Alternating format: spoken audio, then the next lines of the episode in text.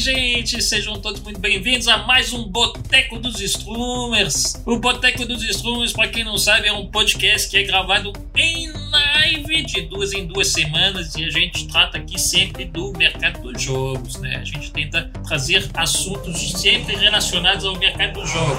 É por isso que, por exemplo, aqui me falaram outro dia, Lei Francês fala do caso Monark. Eu não vou falar do caso Monark porque o Monark não tem nada a ver com jogos. Talvez até teve um dia, mas hoje em dia é um caso à parte, é um idiota sendo idiota. Então a gente não trata de idiotas aqui nesse podcast. Então, o assunto de hoje, NFT nos jogos, como que funciona? NFTs é uma uma coisa que tá pegando aí, né? Tá, tá tendo bastante, bastante jogos estão sendo lançados, né? Os jogos Play to Earn, que são, são famosos aí no mercado, virou meio que uma febre ano passado. Começou ano passado, não sei se começou ano passado, mas os meus convidados aqui vão poder tirar essa dúvida aí para mim. Por causa disso, eu estou aqui com três convidados profissionais assim do mercado eu peguei assim a dedo. Lineal Star, Game Consciência e Mocano Place escolhidos a dedo. Pessoal profissa. Mas vamos conhecer os convidados. Lineal Star, por favor, apresente-se. Olá, sou Lineal Star. Eu sou streamer faz três anos aqui na Twitch. Eu sou, sou jogador agora de variedades. Estou entrando nesse mundo de NFT com mais é, mais incisiva nesses últimos dois meses aí. Já, já tomei meu fumo, que, que eu tive que tomar. E a gente tá aí fazendo live todos os dias, dando risada e, e fazendo conteúdo pra galera. E é isso. Eu nunca fui boa em me apresentar. Engraçado, eu precisava, precisava fazer um curso de apresentação de marketing, sabe? Pra gente poder se autopromover. Marketing pessoal. exato, exato. Então vamos lá pro próximo. De repente o Game Consciência sabe se apresentar melhor, né? Vai. Sabe, ele sabe, ele sabe. Olá, ele é. sabe. Olá, curiosos. Só que dessa vez aqui no canal Le Francês GP. Sou eu, Guilherme Castro aqui. Eu posso dizer assim, eu vim antes, é, tem o canal no YouTube, pra quem não sabe, né? O Game Consciência. Eu entrei nesse mercado, mas antes ainda foi na Bolsa de Valores. Daí eu fui pro, pro NFT, né? Pras criptomoedas. A partir desse momento, eu tô no zero a zero, né? Mas... Tá melhor que eu. Mas é, é um mercado que oscila bastante. A gente vai ver aí os perrengues de todo mundo, inclusive o meu. Tem muita coisa. Parece então que o Guilherme Castro acabou de falar que ele ensinou a Nath Finanças a fazer o conteúdo dela. Fez uma gameplay avançadíssima no canal do YouTube dele, ensinando a fazer investimento na moeda que vai valorizar 50 mil por cento. Se você já viu isso aí, com certeza você tá procurando essa moeda igual eu. E o próximo convidado já é daqui, já é de casa, Mocano Plays. É isso aí, eu sou Mocano Plays, sou streamer na Twitch, produzo conteúdo pro YouTube agora. Tem que falar que a gente produz conteúdo pro YouTube porque eu voltei, né? Tô aqui a cada 15 dias com o Le Francês, neste podcast maravilhoso. Às vezes a gente fala muito hoje, eu pretendo só ouvir, porque não sei patavinas do que estamos tratando, mas se tiver uns 50 mil por cento aí, eu quero. Como é que a gente pode fazer aqui, ó? A gente pode falar só pro pessoal que for sub do canal, entendeu? É. Não. Dica, né? É isso que eu ia falar aqui, ó. Tudo que for falar daqui não é dica de investimento. A gente tá aqui apenas conversando. Cada um tem que tomar decisão sozinho, ver o que, que é melhor para si e não, não ir pela cabeça dos outros, certo? Quero deixar claro. Aproveitando, Lilian, até porque tem muitos jogos que nem existem mais, então não adianta nem ser investimento. Já exatamente, acabou, né? exatamente. Tem uns que já estão, já estão no, na, no pé na cova já. É, no limbo. Exatamente, a gente precisa colocar esse adendo. A gente não tá aqui nem pra falar bem, nem pra falar mal de NFT, hein? Vocês não vão vir me cancelar depois porque eu falei mal dos NFT, falei que era pra investir, não era pra investir. Pera aí. Ó, oh, uma dica que eu posso dar se alguém chegar no teu ouvido gritando tal jogo é lua, você corre. Não, porque essa pessoa tá te fazendo de base. Tá te fazendo você entrar pra ela, conseguir o dinheiro e você, ó.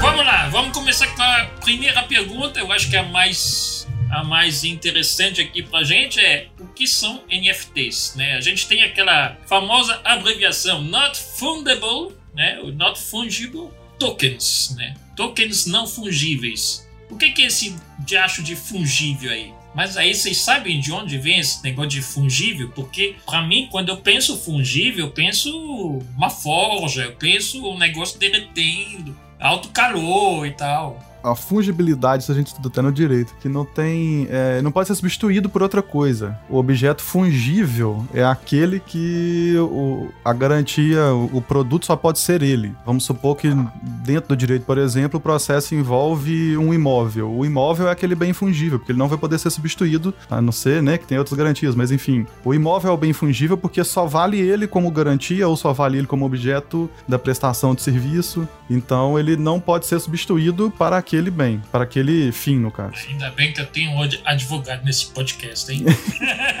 Credo, Deus me livre. Então, mas existe a diferença das moedas virtuais e das moedas que são reais, né? Que é, tem um nome específico para isso que é o que são as moedas que nós usamos, né? Os países usam, que é dólar, real, libra e etc. As NFTs são moedas virtuais, a gente não, não tem. Não vê. É, elas não têm. Né? Eu posso estar falando besteira aqui, o, o Guilherme pode me ajudar. Não tem uma legalização na, na moeda. Eu acho que a moeda que todo mundo deve ter conhecimento aí, que eu acho que é a pioneira, é o Bitcoin. É o Bitcoin. É o Bitcoin que veio aí para introduzir uma necessidade de uma moeda virtual para algum fim. Né? Eu não sei qual que é esse fim, eu desconheço. Moeda não governamental, isso, olha lá, falaram no chat. Ainda tem outras, outros termos também, né? Que o pessoal descentralizado. É, isso, aí também, isso aí também é. Isso aí também de ser não governamental já foi vamos dizer assim, batido já, porque vários governos já tentaram criar moedas próprias, no, vários estados, né, como, como países já tentaram criar moedas próprias, alguns até, até já conseguiram criar com chancela de governo, mas é aquela coisa que ninguém compra porque a intenção é justamente não ser rastreável, não ser... Você não está ligado a um banco, a, a, um, a um modelo financeiro padrão, né? Mas não dá para você afirmar diretamente que ela é uma moeda não governamental.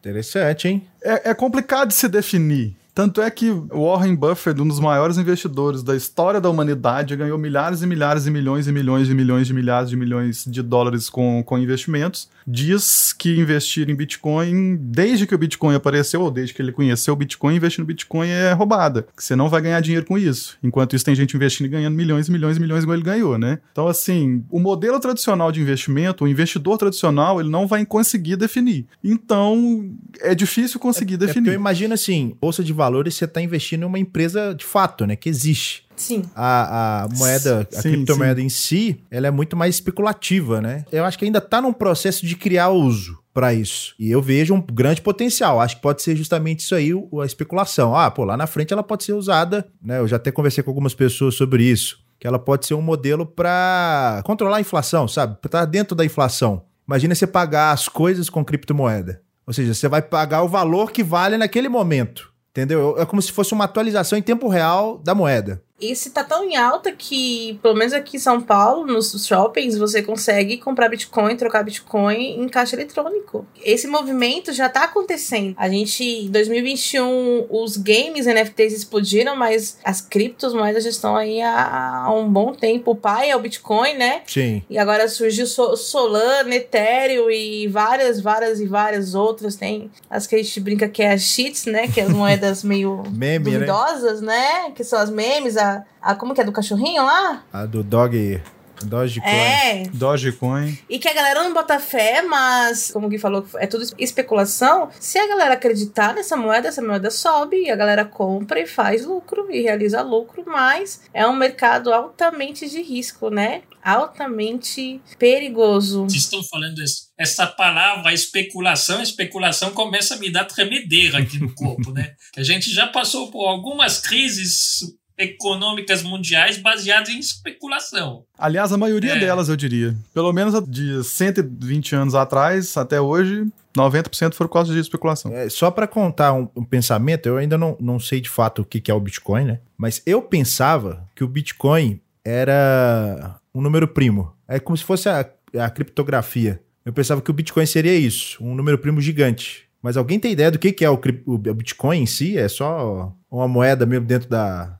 Foi criada dentro para fazer transações e aí tem a blockchain, essas coisas assim. Isso, isso aí eu sou meio leigo nesse ponto. Mas eu imaginava que era números primos. Foi um cara que criou o Bitcoin, que é, o nome é muito complicado para dizer, mas que é um- ele usa um, um- Do- É. Satoshi. É o Satoshi, né? Mas ele é, ele é atribuído a ele, Exato. ele, ele nunca confirmou isso. Quer dizer, Ele na não verdade, nem existe. existe, né? Essa É. pessoa mesmo nunca. É uma moeda que ela é limitada, que cada vez que você quebra um bloco dessa moeda, que você minera essa moeda, é, é uma menos, então a tendência é valorizar a moeda. No começo dela, a galera usava muito nessas redes proibidas, essas redes mais por baixo do tapete para fazer transações, porque ela era, a galera desacreditava da moeda, falava muito mal da moeda. Então, ela foi começando a ganhar espaço, ela demorou muito tempo para virar o que é hoje. Muito. Eu fui conhecer o Bitcoin, ele tava valendo 500 reais, 600 reais, e ninguém acreditava. Inclusive, foi um Nerdcast.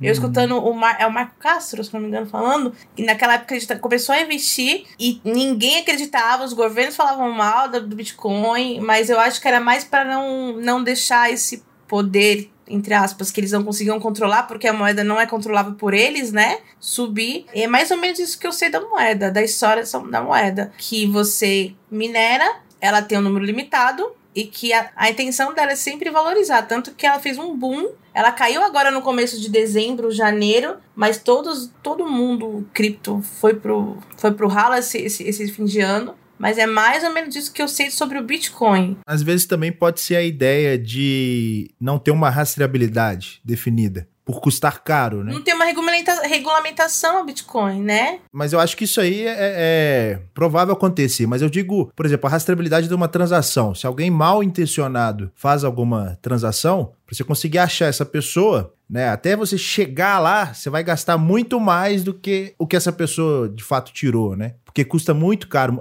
Muito caro que eu digo nem é dinheiro, é tempo. Então, falam que as criptos na blockchain, elas, não, elas são moedas que não são rastreáveis, que todo mundo ali é anônimo, que a gente pode fazer o que a gente quiser com aquelas moedas, que a carteira ali não tem um CPF ligado, não tem nada ligado, mas é uma coisa que eu escutei, inclusive nas lives que eu participo, e que para mim fez sentido assim, se o cara quiser, se você mexer com algum, algum cara poderoso, se o cara quiser te, te rastrear, ele vai conseguir te rastrear.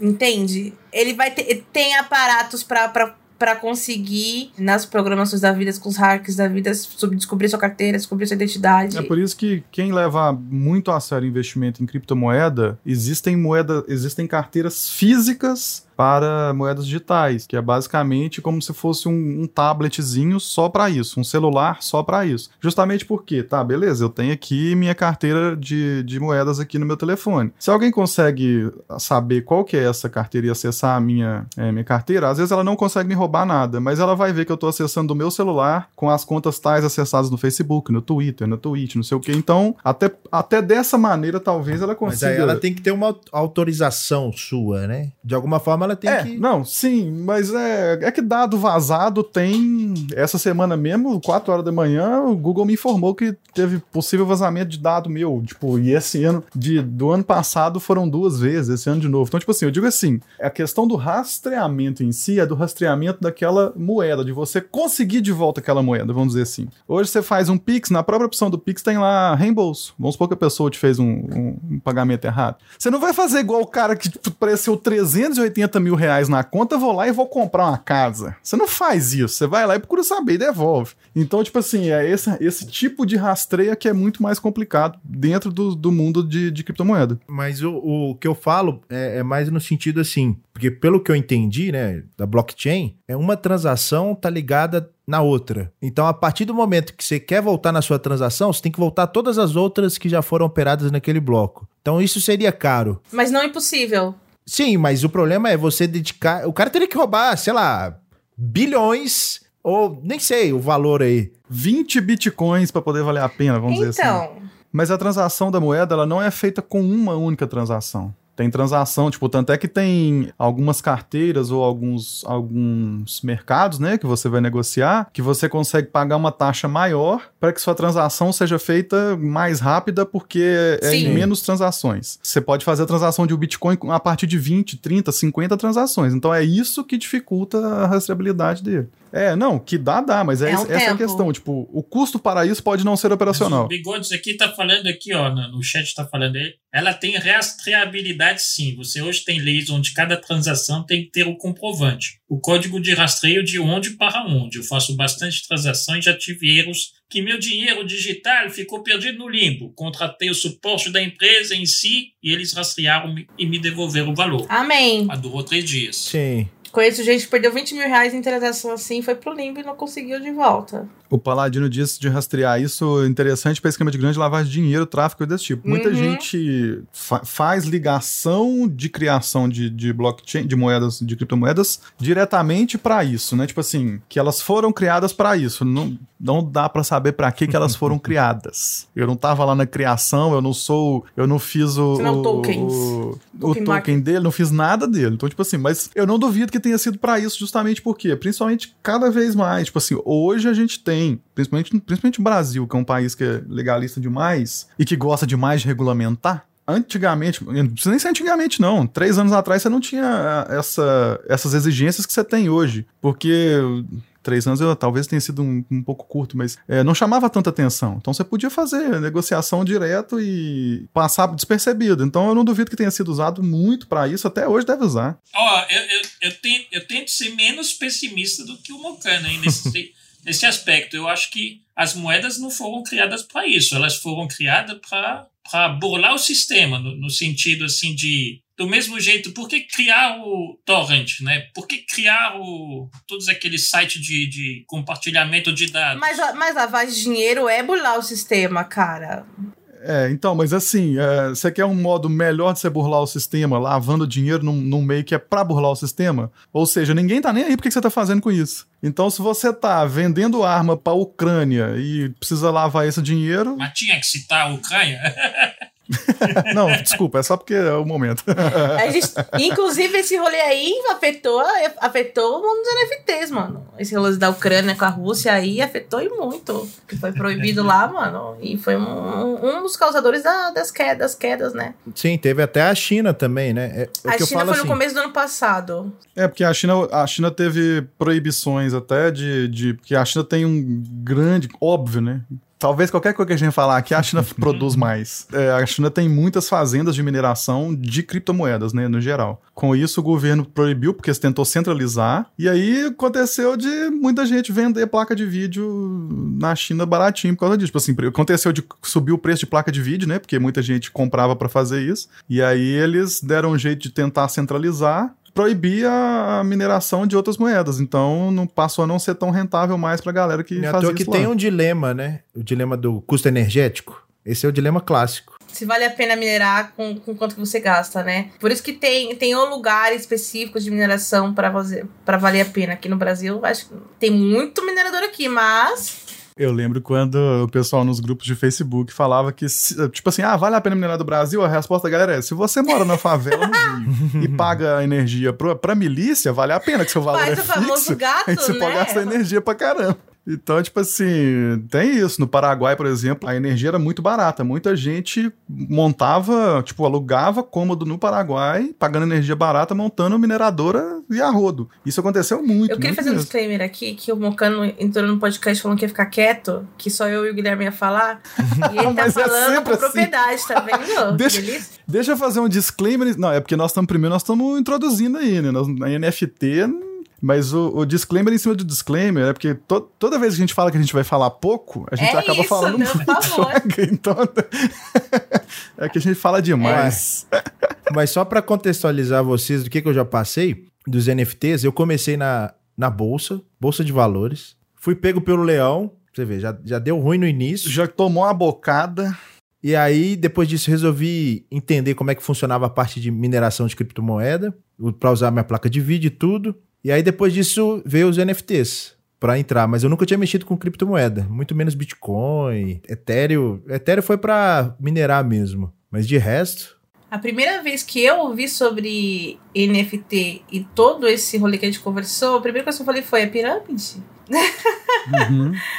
E, e- e o problema é que, como a gente estava conversando antes, é, é, principalmente eu acho que, que quem chamou muita atenção foi o Sim. X, né? X Infinity. Tipo assim, se você for ver, cara, se você pegar um vídeo dos primeiros caras que estavam falando no YouTube sobre isso, tem muito cara de pirâmide, velho. Porque o jeito que o cara fala, que na verdade era o que ele tinha pra explicar, sabe? Tipo assim, quem, quem, quem tem um pé atrás, pensa muito antes de entrar. Porque se você parar pra pensar, parece é muito golpe, parece ser muito golpe você entrar num, num, num, Sim, num é. jogo e conseguir tirar mais de mil reais por mês. E como assim? Como que isso sustenta? Da onde que vem esse dinheiro e tudo? Quem não entende da economia do jogo, da sua origem e de todo esse rolê, se a primeira coisa que você fala é, é, é vou perder meu dinheiro aqui, né? Eu acho que o pessoal apropriou mal da forma de divulgar, né? Ainda tem suas dúvidas, porque como é um mercado novo, né? Até se adaptar, encontrar o jeito Sim. certo de, Uhum. de girar a roda, mas é um mercado novo que tá todo mundo descobrindo como é que funciona. Inclusive quem produz o game, os games tá Sim. descobrindo.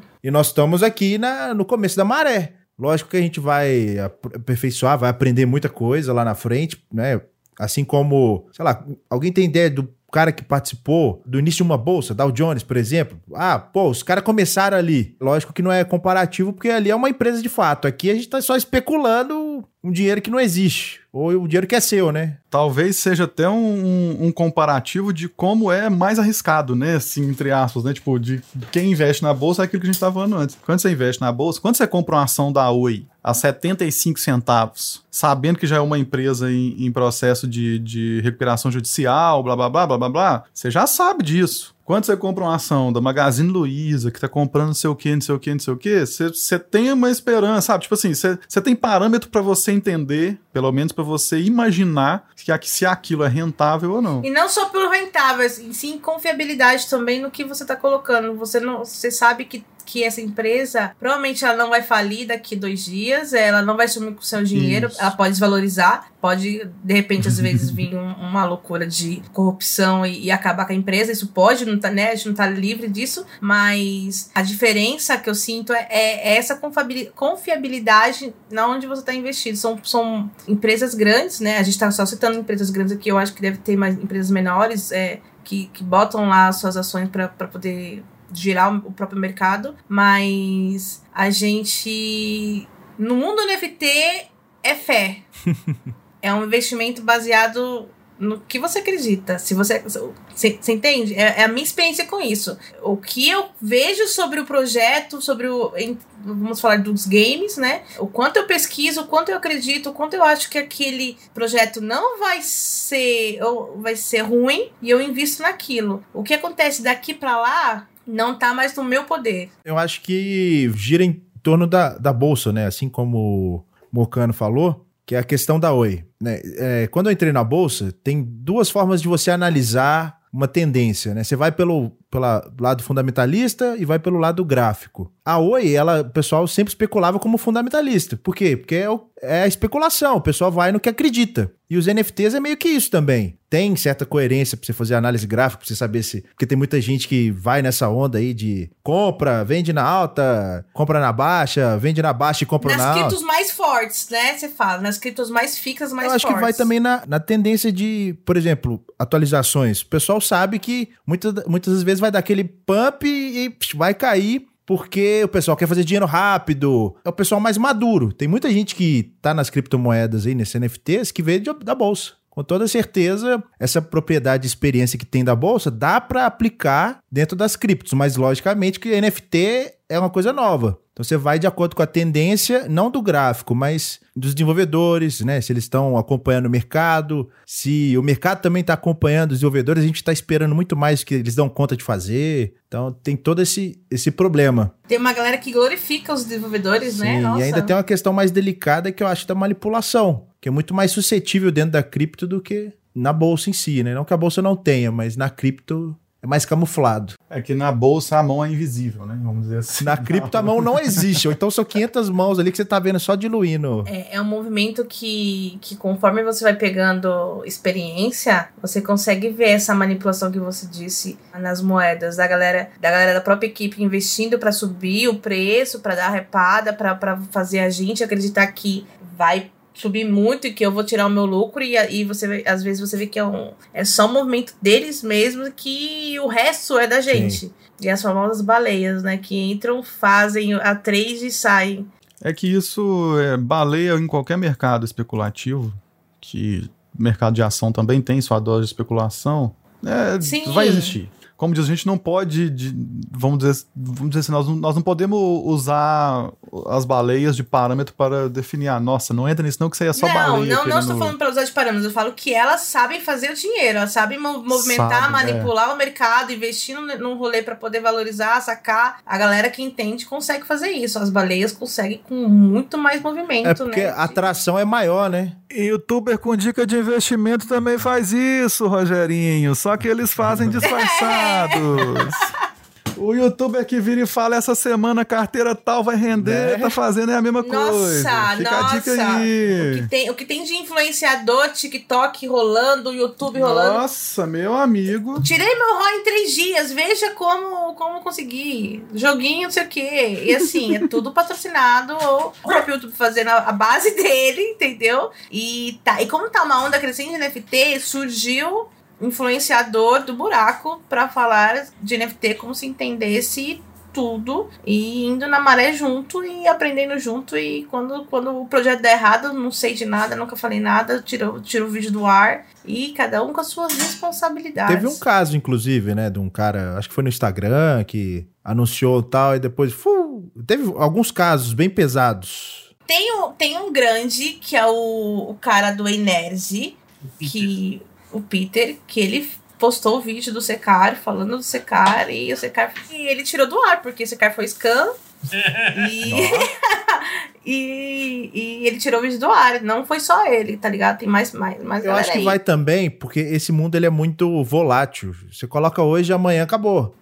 Então, um cara que fala assim, entra aqui, vai bombar e tal. Quando você vai ver o vídeo cinco horas depois, o trem já subiu mil por cento, caiu dois mil e faliu. Exato. Tanto que tem youtuber que parou de fazer. A gente falou do Soneca aí. Ele fala na live dele que ele prefere falar as coisas na live, porque, como é muito volútil, se ele grava um vídeo hoje de um game X, daqui um mês esse game X pode ter sumido. E o vídeo tá lá e a pessoa pode querer investir achando que tá, porque não pesquisou a atualidade, né? Uhum. E, e ir embora, ir embora, entendeu? Isso faz muito sentido mesmo. Então, os vídeos são perigosos. Eu acho que os, os, os ao vivo, os reacts ao vivo, os TikToks, que é tipo na hora, assim, pode ser que seja melhor pra gente acompanhar. Ou talvez o YouTube seja pra gente poder entender como que o game funciona. Tá, quero entrar em tal game. Deixa eu ver um vídeo de como esse game funciona. Mas nada em relação, tipo, saber como que ele tá hoje, moeda, tudo. Vá procurar as coisas que estão. Então a gente falou, basicamente, a gente falou um pouco sobre o que que é NFT, a gente falou sobre as criptomoedas, a gente falou sobre mineração. Então vamos, vamos pegar esse, esse assunto. A gente fala, a gente estava começando um pouquinho sobre games aqui,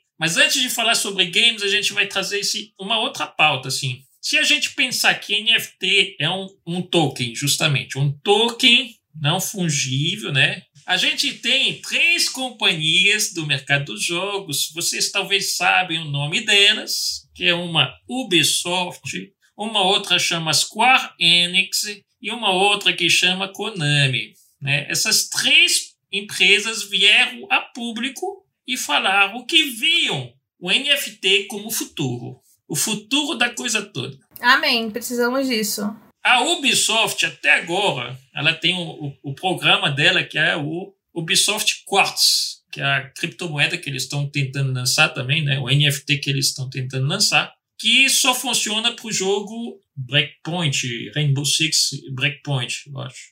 Até o momento só vendeu 15 NFT.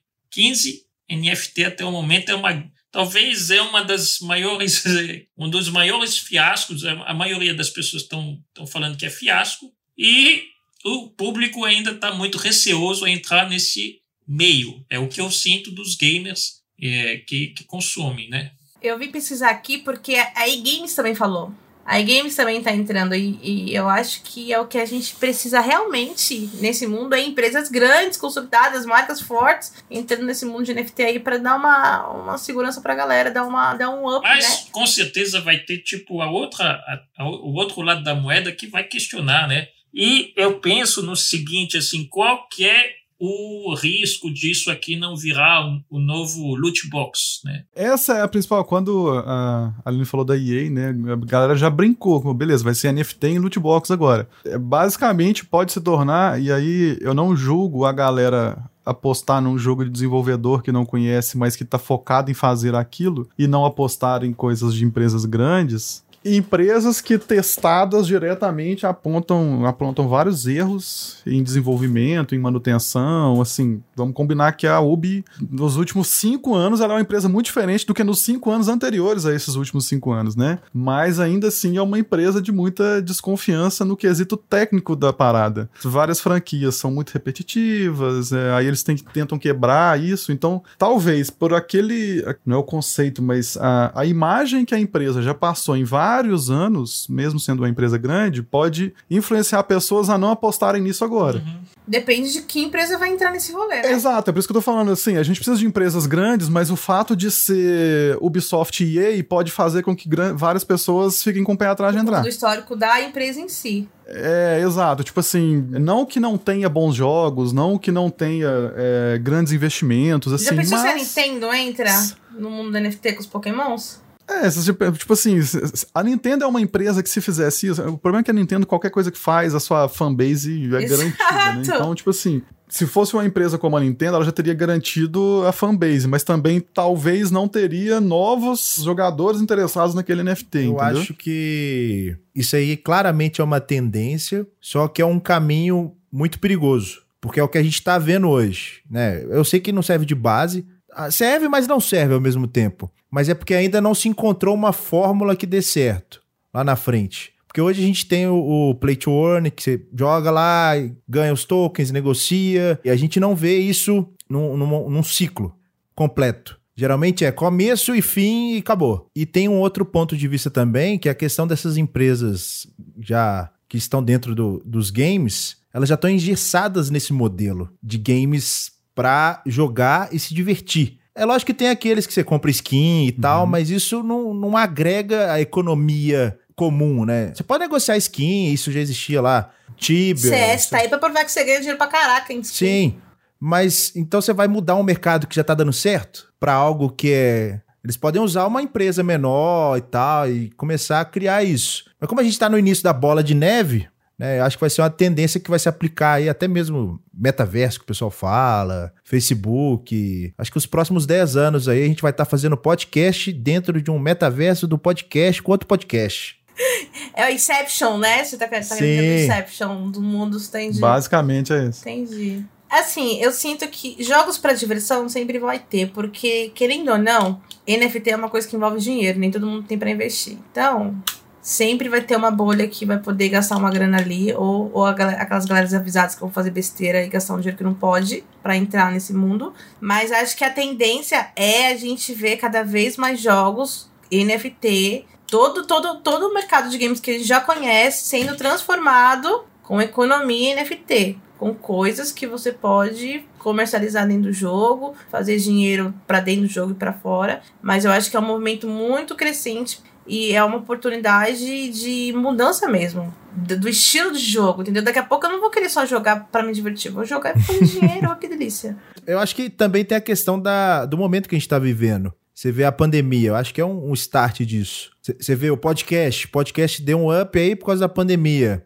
O- os jogos, o pessoal começou a ficar mais em casa, uma tendência de socializar mais, então criar um universo em que você possa socializar. Eu vejo isso como uma oportunidade, o pessoal está utilizando isso aí para criar novos âmbitos de socializar. Imagina, imagina um futuro a la Matrix aí, será? Vai ser um metaverso. Vai ter, Que eu, eu não sei onde que eu vi que tem já uma, uma luva que tá em protótipo, que você pode sentir, você pode ter sensações no tato a partir disso. Sim, tá em desenvolvimento esse tipo de tecnologia. Então, daqui a pouco a gente vai estar inserido no mundo virtual. Não tem um filme da Sandra. é, Eu acho que é da Sandra Bullock, Bullock sei lá. Bullock.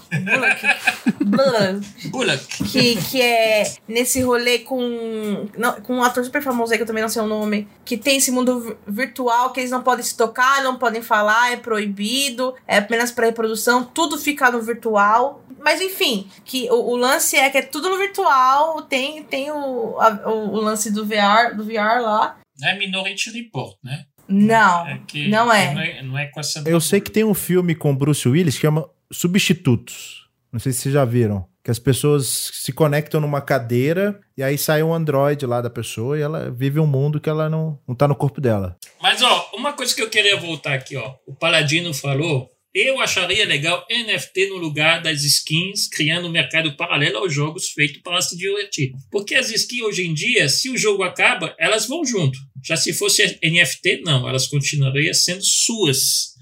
Mas aí que tá. Mas se o jogo acabou, você vai fazer ele ter. Você vai fazer o quê? É, então, mas eu, não, mas eu entendo o que ele tá querendo dizer. Tipo assim, que, que ele não fosse atrelado somente àquele jogo. Entendeu? E aí, pra mim, até. para mim não faz sentido, mas aí, nesse sentido, faz mais sentido o Neymar comprar uma imagem disso, porque aquela imagem é, é uma obra de arte via NFT que ele está comprando. Posso dar- fazer uma comparação? Ah, pode, É como pode. se fossem as nossas conquistas, as nossas cartinhas na Steam que valem dinheiro. Tem, tem uma plataforma que onde eu guardo todas as minhas NFTs de todos os jogos, guardo lá e independente do jogo tá funcionando ou não, eu tenho meu poder, eu posso vender a hora que eu quiser. Porque assim, se a NFT tiver em poder do game, dentro do game, a partir do momento que o game for embora, você perdeu. Perdeu, você perdeu o seu status. É, então, mas eu acho que é justamente isso que ele tá falando, que faria mais sentido se não fosse, se o NFT fosse retirado do game para ser ou utilizado ou comercializado em outro A lugar. partir do momento que é pelo que eu seu, entendi foi o que ele falou. É seu. É isso que eu acho engraçado, né? Porque a pessoa só tem um título ali que fala, esse aqui é seu. Mas se tiver uma outra imagem semelhante, né? Aí é exatamente por isso que pra mim não faz sentido o Neymar pagar 500 mil dólares numa imagem. eu acho que é entendeu? mercado. É mercado, é marketing. É, não, sim, sim, é. E também não deixa de ser, no caso, nesse caso específico, são obras de arte. É a mesma coisa do cara, né, está indo lá e comprando um quadro da Mona Lisa, mas esse quadro é digital. Né, assim, ok, né? É o caso de ser o artista específico, blá blá blá. Mas será Tá. que aí não entra num nicho que antigamente era só associado ao mercado de arte, justamente, né? Era muito associado ao mercado de leilões, né? De você entrar nesse nicho aí elitizado dos colecionadores, né? Você pode ter a cópia, mas o original é teu e o valor e, e é só você que consegue fazer uma grana com aquilo, tá ligado? Porque a sua, se você tentar vender o seu, o povo te derruba na hora. Mas assim, será que ele não, não chega em casa e deixa um monitor de 100 polegadas com a foto do NFT? Tá usando em todos os eh, seus perfis, tá um macaquinho lá, tio.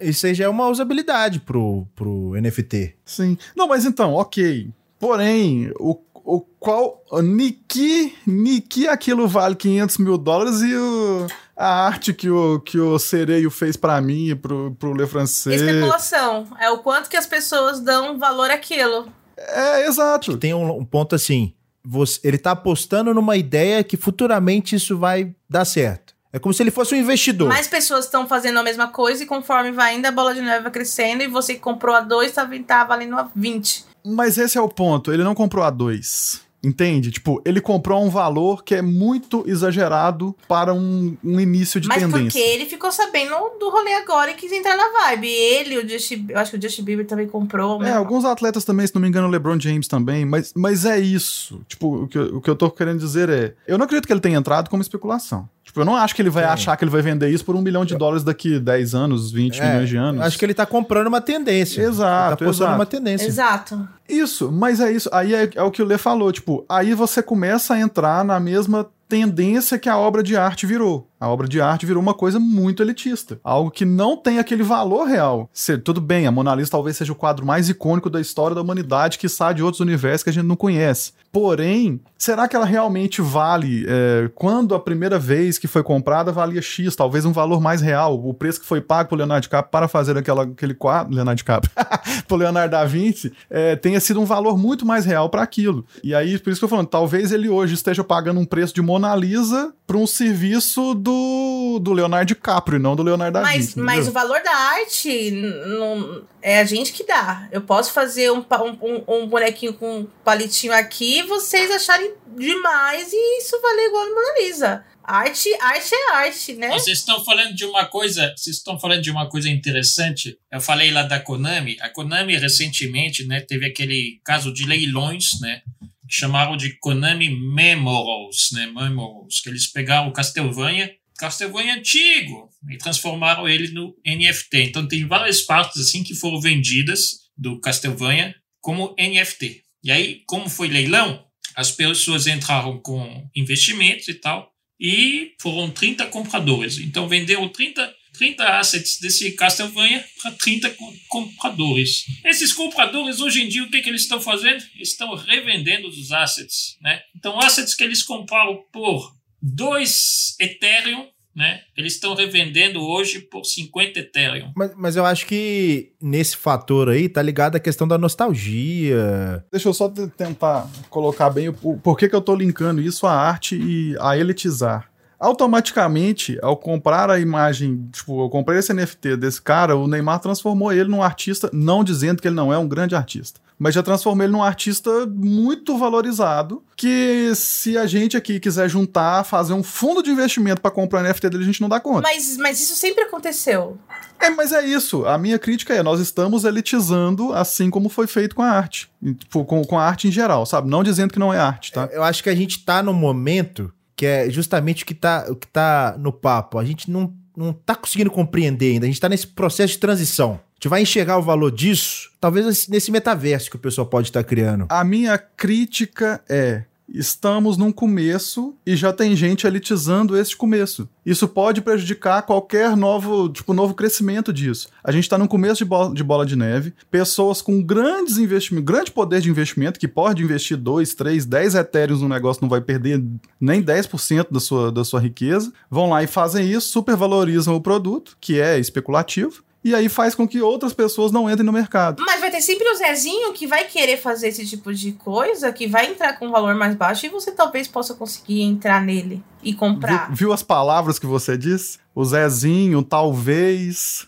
Entende? Entende o que eu tô dizendo? Tipo assim. Você não acha que pode ser outro ponto? Que é assim, quando você vai fazer um investimento pro. Vou fazer uma analogia no, no questão do espaço. Você levar um cara para Marte. Ou então você criou o primeiro carro. Você não acha que isso gerou um custo muito alto até que se torne. Então pode ter esse caminho também, se torne popular. Talvez o cara tá comprando uma ideia, né? Que às vezes para ele é um dinheiro que é um marketing ali, que isso vai gerar. É o que acontece bastante no- nos jogos atuais, né? Que o preço vai de acordo com a demanda. Muita gente começa a comprar, comprar, comprar. O que acontece com o preço? Vai lá embaixo. Porque todo mundo tem aquilo, tem, todo mundo tem NFT. Você vê nos primeiros jogos aí. Todo, todo mundo tinha um NFT. Você vai querer vender pra quê? Eu já tenho, então. Tem essa questão da quantidade, né? Então, se eu tenho um, dois, três, isso aqui, ó, só eu que tenho. Agora, se você tem um bilhão, um milhão de, no mercado, vai na questão da oferta e demanda. É exclusividade você ter um produto que é só seu. Então aquilo é valorizado demais. Aí tem de col- Que é o que colecionador. o pessoal tá fazendo bastante nesse, nesses, nessas artes, que é falar, ó, eu tenho 30 artes, só vou vender 30 artes. Então ele já vai limitar de cara. Só quem quer ter, quem tá afim de pagar os, os 30 ali. E normalmente, o valor quem dá é a gente. Ele, ele coloca o básico. Daqui a pouco você vai vendo que o negócio vai subindo sozinho. É porque é a gente que tá dando valor aquilo. Sempre vai ter o- a arte cara, elitizada, mas eu. eu se, se você for lá no OpenSea, você vai ver que, que existem artes que são mais baratas. Artes de pessoas que estão entrando agora, que você consegue comprar, só não vai ter o mesmo valor daquela. Novamente, você vai apostar na ideia de que aquilo um dia pode valorizar. Você tá apoiando a ideia do outro. Basta agora o outro também apoiar a ideia do outro e assim sucessivamente, igual o macaquinho. O macaquinho não começou do nada. Quer dizer, começou do nada, né? E, e foi pra onde estava. Você entendeu? E tem agora, tem. Não tem o do cachorro, o do, do cachorro do B, dos BR aí que fizeram do. Ah, sei, do, do bege lá. Ai, né? do bege. Não é listrado. O Caramelo. caramelo, o caramelo, cara, sucesso. Sucesso e do nada. Sucesso. Pegou uma ideia legal, tipo, é, é o mesmo desenho com várias skinzinhas diferentes e aquilo virou o que virou. É uma A tendência. galera comprou o projeto. Ó, o pessoal compra roupa. Como é que é aquelas que estavam mil, 50 mil reais? Acho que tem público pra tudo, né? Tem tudo. Tem público pra tudo. E quem tem dinheiro é o que menos sofre. Fala, ah, eu quero um de cada. Tem noção que tem um cara lá que ele tira foto, ele tira selfie, a mesma posição em lugares diferentes, ele tá bombando, vendendo pra caramba aquelas selfies. Você vai dar sentido isso? Você vai explicar o porquê, o isso? Você não vai. A galera compra. É engraçado. A galera compra meme. A galera compra meme. Se você posta um meme famoso lá, é, é, eu vejo o influenciador fazendo isso. Rola na live dele, ele faz o meme, coloca pra vender no PC e a galera compra. Um memezinho, um desenho dele no gráfico fazendo qualquer coisa. E a galera compra. Paladino falou aqui, igual você comprar um quadro do seu Zé, que mora perto da sua casa, que pinta muito bem, mas nenhum grandão notou ele ainda. Ou, ou seja, o seu Zé é burro por não ter NFTizado. É, basicamente é isso. Ah, Ai, Deus. eu ai, tenho quase Deus. certeza que o Le Francês vai fazer um NFT com a foto de todos os. os- todo o pessoal que já participou aqui, ó. Das caretas. Podia ter feito. Aí, ó, a ideia de NFT. Eu perdi, perdi, eu sou o seu Zé. Mas eu acho que o futuro, o futuro vai ter coisa muito maluca que vai. Eu acho que as, as peças vão se encaixar lá no futuro. Do que que tá rolando hoje. A gente não sabe de nada. A verdade é essa. Tá todo mundo nadando nesse mar aí, pegando não sei quem consegue pegar o peixe primeiro foi, deu certo, vai o resto fica no limbo. Sim. E a gente vai entendendo, vai descobrindo, vai. Aí eu acho que vai ter meios de re- regulamentar um pouco mais esse mundo, ter um pouco mais de segurança conforme as coisas foram acontecendo. E principalmente a gente vai pegando experiência, né? E vai tentando, vai, vai aprendendo a, a analisar e entender aonde pode ser mais furada, onde pode ser, ter um pouco mais certeza. Eu fico com medo, porque assim, a gente tá saindo do mundo dos jogos, todo mundo aqui joga jogo mesmo, né? E a gente tá caminhando por um mercado que, ah, é o play to earn, vamos jogar aqui pra ganhar e tudo. Só que a gente foi com a cara de vamos jogar e depois a gente foi pra área, ah, vamos ganhar. E perdeu esse feeling do vamos jogar, né? Essa ideia do vamos jogar, vamos se divertir. Só se divertir aqui, É. vamos passar um tempo. Não, não quero só passar tempo mais. Agora eu quero ganhar dinheiro. Não quero passar tempo. Agora eu tenho. Antes eu jogava duas horas por diversão. Agora eu tenho que jogar sete horas pelo, pelo ganho que eu vou ter. Eu não vou jogar mais o WoW, vou ir lá pro Mira. É, Porque tipo lá eu faço dinheiro, tá ligado? Vou pro Ragnarok. E aí a gente vai perder. Vou parar de jogar Hearthstone e vou jogar X. Aí. Você entendeu? Então vamos, vamos pegar essa, essa ideia novamente aqui, ó. Pau! Peguei a ideia. Uou. Vamos, vamos para outra pauta aqui, que são os Play to Earn. Vamos falar deles, só deles agora. Ó. Os famosinhos. Então, o- vamos falar de, de- desses jogos aí que vocês jogam. É, é jogo, não é jogo? Ganha dinheiro, ganha mil reais por mês jogando apenas duas horas por dia?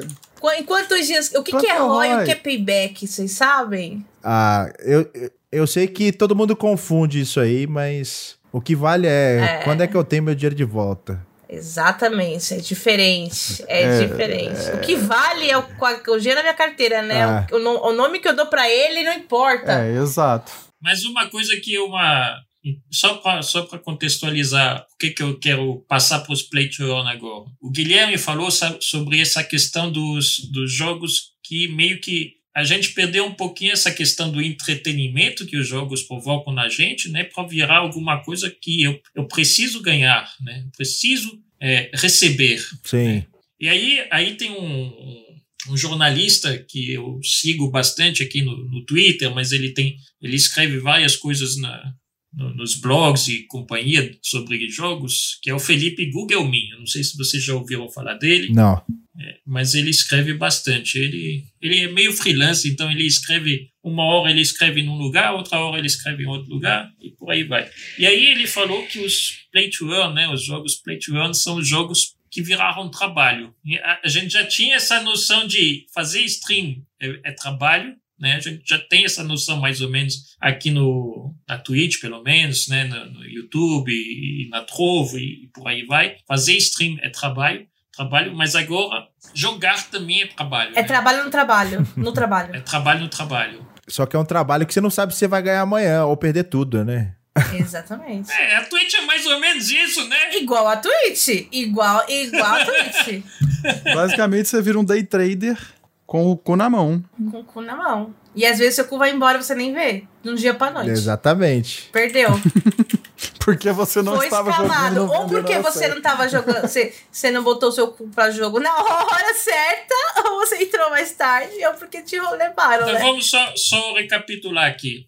Nos jogos Play to Earn, quais são os mais famosos? Deixa eu já fazer um, um asterisco aqui que nós estamos falando de famosos, tá? Porque senão, talvez alguém tá, tá ouvindo isso lá no futuro e vai falar assim: ah, esses são os mais rentáveis. Não, nós estamos falando do, fala dos mais famosos, que mais tem Agora, neste exato momento, quais são os mais famosos? É, 9 de fevereiro de 2022. Vamos botar Você essa fala data um, aí. fala um, Então, vai, Guilherme. É, eu falo, o mais famoso aí é o Axe, velho. Não tem outro. É a referência. O Axe foi o que foi mais popularizado pelo seu benefício e a galera começou a sair da pobreza mesmo com o X Infinity. Então, assim, vozinho, a vozinha estavam jogando X Infinity, tirando dinheiro daquele jogo e aquilo popularizou. Ano, ele tem mais de um ano já o game e tá mais de não sei quantos milhões de jogos. Então, ele, eu acredito que seja o mais famoso. Não é o mais rentável hoje em dia, não é o que mais dá grana, mas ele, entre aspas, é o mais. Bem entre aspas, é o mais seguro, o que uma galera Não é mais o pioneiro, conhece. não. É, é o modelo que o pessoal visa. de- Não. Não, Eu não sei se é o pioneiro, porque o Mobox também tava aí. O Mobox também tava. O Mobox eu acho que é mais Mas velho o, que o Axie Mobox Infinity. não é jogável. Ele não tem uma. Ele não Na tem um game, ele tem um sistema de mineração, de, de, de, de abertura de box, criação de família e o bichinho vai Mas sozinho. o jogável foi o Axe. jogável foi X Infinity, que eu saiba. Mas assim, tem o Mira, que, que é um jogo MMOR mesmo, que é, o- é o que ficou famosão por ser gratuito. E você, a partir dali, jogando, minerando, você consegue tirar uma grana daquilo. É, você não gasta nada, só a sua conta de luz. Você gasta sua, sua luz, seu tempo e, e a sorte de, de, de ninguém tirar o teu, teu spot dali. É rentabilizado? Não sei. Se você conseguir pagar a conta de luz com o seu Mira, você tá no zero a zero. você não tá fazendo mais nada, na verdade. Mas o X Infinity hoje eu vejo que é, é assim: são muito poucas pessoas que estão no mundo cripto que não conhecem X Infinity. Talvez seja o mais estabilizado, talvez seja o termo melhor, né? Tipo, é o mais famoso, entre aspas, o mais confiável, né? Até o momento, por tudo que se E mostrou. por ser né? sistema de escolinha, ele é, o- é a porta de entrada pra muita pessoa- muitas pessoas, como foi pra mim. Você não investe nada, você investe seu tempo e você ganha uma grana. É uma porta de entrada muito boa. Então a galera normalmente começa no X. No- começava, né? No X Infinity, entrava nesse mundo e ia pro, pros outros. Olha aí, Bigodes falando que Ragnarok fez um server NFT, mesmo esquema do Mira. Mas é novo, tá novo. Do, do que eu comecei, né? eu Acho que todo mundo pegou essa fase aí, foi do PVU, o famoso Plant vs Undead. Que aí foi na sequência, porque o Axie era muito caro por ser na rede Ethereum. Até mesmo pra quem jogava como escolinha, pra fazer os saques, se o cara da escolinha não fosse lá, te desse o dinheiro certinho, SLP, já tirasse da rede tudo certo. Você tinha que acumular para poder fazer a transação e a transação é muito cara. Então o pessoal começou a buscar novas redes, redes mais baratas para fazer as transações. Então foi daí que eu entrei no PVU. Eu consegui uma escolinha, né? Um amigo meu me passou, joguei, achei chato depois de um mês. Você não teve prejuízo no PVU? Não, então, aí o PVU, foi o que aconteceu? Eu comecei a jogar o Axie, aí eu vi o PVU, a galera, pô, tô ganhando não sei quanto e tal. Eu falei, tá, vou tirar do meu dinheiro. É o famoso é Né? lua. Tu eu falei pra você, é lua? É o famoso Aí- é lua. Eu lembro até hoje, eu botei 1.500 reais. Botei 1.500 reais e falei assim, vou colocar isso aqui e boa. Aí eu tirei meu dinheiro, fiquei no zero a zero. E a partir daí, comecei a entrar em outros jogos. Mas a porta de entrada foi o Axie e seguindo no PVU. E o mais engraçado é que, assim, ao mesmo tempo que o PVU é um dos jogos mais polemizados, né, pelo alto e baixo e tudo, é o que tá vivo ainda hoje, né? Ele tá vivo. Tá vivo, mas sem, credi- sem credibilidade nenhuma, sem novos investidores, a moeda fica daquele jeito, a galera fica lançando atualização que não tem sentido nenhum e tá vivo daquele jeito, respirando por aparelho. Ele só, não- ele só não morre porque o- os devs não fecham, né? Mas tirar lucro do tirar lucro dali, você não vejo pessoas falando que tiram mais. Ainda mais quem, quem entrou naquela época de alta que a moeda valia 120, né? Mas dos jogos que estão aí no, no mercado, que começaram juntos com ele, alguns já estão começando a cair e ele é o que tá respirando, né? Muitos, muitos É, morreram. nossa. Muitos morreram. A galera fala que se o jogo durou mais de três meses, ele tá, tá, tá superando expectativas. Então ele tá superando. Ele tá super lá, né?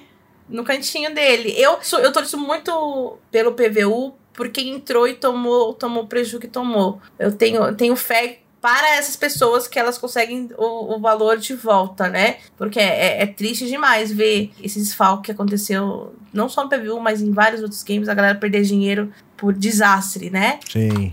Desastre. E o maior, eu acho que a maior, maior desafio nesse mundo é, é como fazer um game com uma economia sustentável, como você conseguir especialistas que façam com que a galera não só sangre o projeto, que reinvista, que seja é, atrativo. É, a gente falou sobre jogabilidade com diversão. Eu vejo um movimento de mais cobrança em relação a isso. Antes a galera tava muito nos cliques, né? Eu tenho o pensamento do que eu quero, eu quero clique e não quero jogo, porque eu quero ser eu quero jogo fácil. Eu né? também tenho. Né? Mas a galera, por, por ver que não é tão sustentável esses cliques, querem jogabilidade, querem jogo bem feito, querem ver os, os desenvolvedores trabalhando mesmo pro projeto, não fazendo um HTML e sacando milhões depois. Eu acho que é para dar uma segurança a mais para quem tá investindo. Então, o movimento que eu vejo é que a galera agora quer jogo. Jogo bom. Jogo que, que, que me divirta. Porque aí traz mais gente. É, eu acho que vai ter dos dois, tanto de jogo quanto do clique. Só que eu acho que a, a, tem que ter uma economia estruturada, né? As queimas. Porque eu acho que a economia gira mais rápido do que os próprios devs conseguem remar. Então a economia tá lá na frente, eles vão, vão, vão, não dá, não dá, não dá. Então eles têm que rever muito bem esse roadmap aí, que a coisa não se encaixa nada com o que é os planos né, para economia. Enquanto o cara tá falando, não, o jogo Q2 não sei o que, vai ter tal, tal e coisa, e quando vê o jogo já tá falindo. Uma coisa que gosto falando de X Infinity, é que assim, falam que foi falha dos desenvolvedores, mas acho que foi um cuidado que eles tiveram em demorar para lançar atualizações fortes no game. É uma crítica que a galera faz, que deveria ter mais queima de token, que deveria ter outros jogos, outros tipos de coisas, mas eu sinto que eles tomaram tanto cuidado com, com o game, tanto cuidado com a economia que eles estavam criando, que eles deixaram a moeda morrer, porque a moeda bateu 4 centavos, uma, uma moeda que valia um, um pouco para ter esse cuidado para não matar o game com atualização errada, que é muita, muito que a galera, que a gente vê acontecendo. Os desenvolvedores projetam uma coisa, faz o boom que faz e eles não sabem como segurar aquilo, ou para manter a vida do projeto mais longo, ou para criar formas que segure a galera, porque muita gente faz o ROI e sai fora, tipo, sangra o projeto e tipo, agora só vou ficar sangrando aqui, sabe? Não vou investir no game, porque se você só tira do saco, uma hora o saco esvazia, né? E eu acho que esse é o desafio da galera. E é o que, que eu vejo acontecendo muito nos jogos. A galera só, só esvazia o saco. Chega uma hora que o desenvolvedor não sabe, o desenvolvedor não sabe o que fazer. Ou ele fecha projeto, ou, ou... É criar atratividade também, né? Eu acho que logicamente que vai ter os dois públicos, né? O cara que quer só sugar e é o cara que quer continuar jogando, que ele fica entretido, né? Fala, pô, quero conquistar isso, quero aquilo. E eu sigo até de exemplo de, um, de uns que eu entrei, que é o Rise City, que eu entrei nele e falei, pô, esse jogo tem tudo para dar certo, porque é um jogo que você vai querer. Era um jogo que você tinha que construir sua cidade, aí você vai comprando prédios, não sei o que, inquilino e tal. Sim, Cities é, NFT, né? E aí eu falei, pô, esse jogo aqui você vai querer comprar a cidade inteira, porque vai girar em cima disso. E aí eu comprei o jogo antes, né? Investi lá com o BNB, whitelist e tudo. E não tirei meu dinheiro, eu só fiquei reinvestindo. Porque, para mim, o jogo dava essa vontade. Eu tinha essa segurança de que o jogo você, você só queria e era o famoso. É, crescer. só queria crescer a cidade. E aí entrou um sistema que acho que todo mundo tem medo dele, que é o Oráculo, né? O Oracle. Oráculo. Que aí. Tipo assim, eu vejo potencial nesse tipo de sistema. O que, que é esse oráculo? Eu não entendo do oráculo, você acredita? Eu sei que a galera fala muito mal, fala assim, oráculo sai fora. E tem, tem game que tá entrando com oráculo aí que a galera já fica mais assim. Eu não entendo do sistema de do começo do fim, moeda da onde, que puxa da onde, que vai. Conta pra o nós. O oráculo gente. é que eu acho que a entrada justa. Porque, por exemplo, a sua entrada ela é definida por quantidade de tokens no modelo tradicional. Então, você quer jogar um, entrar num jogo lá, você tem que comprar X tokens para você começar a jogar. Então, se o token está em alta, você vai pagar caro. Se o token está em baixa, você vai pagar baixo. Então, vai naquela do momento que você vai entrar. E quando você tem o sistema Oráculo, você paga, paga um preço fixo em dólar. O que ajusta é a quantidade de tokens que você vai ganhar. Só que essa quantidade de tokens que você vai ganhar, ela varia. Ela que varia e o preço é fixo. Então, quando você vai entrar, você vai pagar uma quantidade de. Vamos lá. Quando a moeda está em baixa, você vai pagar mais tokens, porque você coloca um preço fixo. Vamos, vamos, vamos dar um exemplo, tipo assim, trabalha com então, exemplo pra facilitar meu, minha cabeçola. Por exemplo, vamos fingir que é 100 dólares. Põe, o preço fixo é 100 fingir. dólares. Então, se a moeda está em baixa, com 100 dólares você vai comprar mais tokens. Concorda? Sim, porque tá valendo menos, então eu compro o dobro, o triplo Só que de moedas. dentro do jogo, esse mesmo valor de moedas corresponde aos 100 dólares. Só que se a moeda subir, como a moeda vai subir, você concorda que você vai precisar de menos tokens pra valer 100 dólares? Mas e a, mo- a moeda que você comprou, a- valendo 100 dólares, ela valorizou. Ela valorizou. E você compra mais coisa dentro do game. sim, com você- ela. valorizou porque você tem mais moedas do game. Só que se um cara comprar 100 dólares com a moeda em alta, ele vai comprar menos moedas. E não mais o cara lá embaixo. Ele vai comprar 50, 50 moedas ao invés de 100 É, moedas. se a gente colocasse um para um, né? Ele vai comprar, Sim. ele vai pagar 100 dólares, só que ele vai ganhar só 50 moedas. Ou seja, o cara que guardou essas moedas lá na frente vai, teoricamente, valer mais. Só que aí é tudo bem. Você fala, pô, o jogo tá subindo, subindo, subindo, beleza. Só que quando é o oposto, a coisa não funciona. Por quê? Quando você tá lá, o farm corresponde também a esse mesmo modelo. Então, quando a moeda tá em alta, você farma menos moedas. Quando a moeda tá em baixa, você farma mais moedas. Pra compensar o valor. Porque o valor que você vai farmar é fixo, é em dólar. Então você vem, sempre vai receber aquele,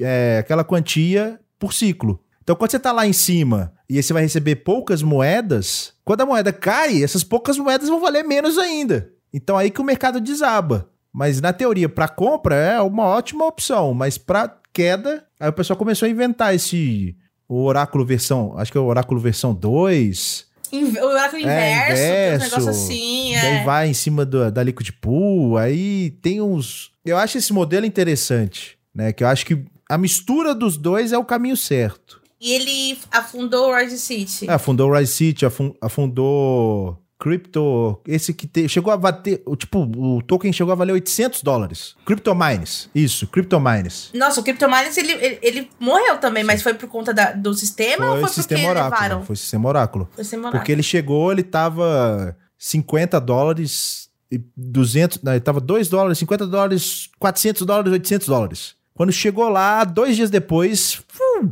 10 dólares. Aí falhou. Eles mesmo chegaram à conclusão de que tchau. Foi o Homem-Aranhas caindo no prédio. Tchau, com, o- com o dinheiro no meu bolso Não, aqui, né? com Quem vendeu, certeza. vendeu. Eles, eles Quem é, não E vendeu, aí que entra a decepção, que se você entra no jogo, você vai comprar pouquíssimas moedas. Então, quando o jogo cai, você já tem negativo. Então, o dinheiro que você vai ganhar em cima disso não cobre nem as taxas de transação. Então, aí que quebra o sistema.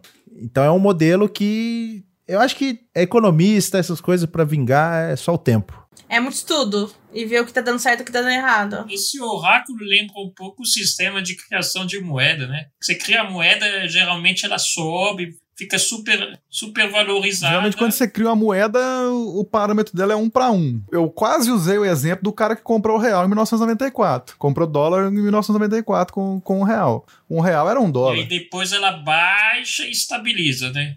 Então, é basicamente um, um sistema monetário padrão que a gente tem, né? Que os que eles fazem. Porque é assim que a gente passa Eu por confesso isso. que eu tenho medo. Tantos exemplos que a galera deu que- desse sistema que deu o famoso fumo. Já vejo, se eu, se eu, se eu escuto que é, que é oráculo assim, eu nem fico, tipo. Eu entrei no to Fish também, que foi, foi o primeiro oráculo que eu entrei.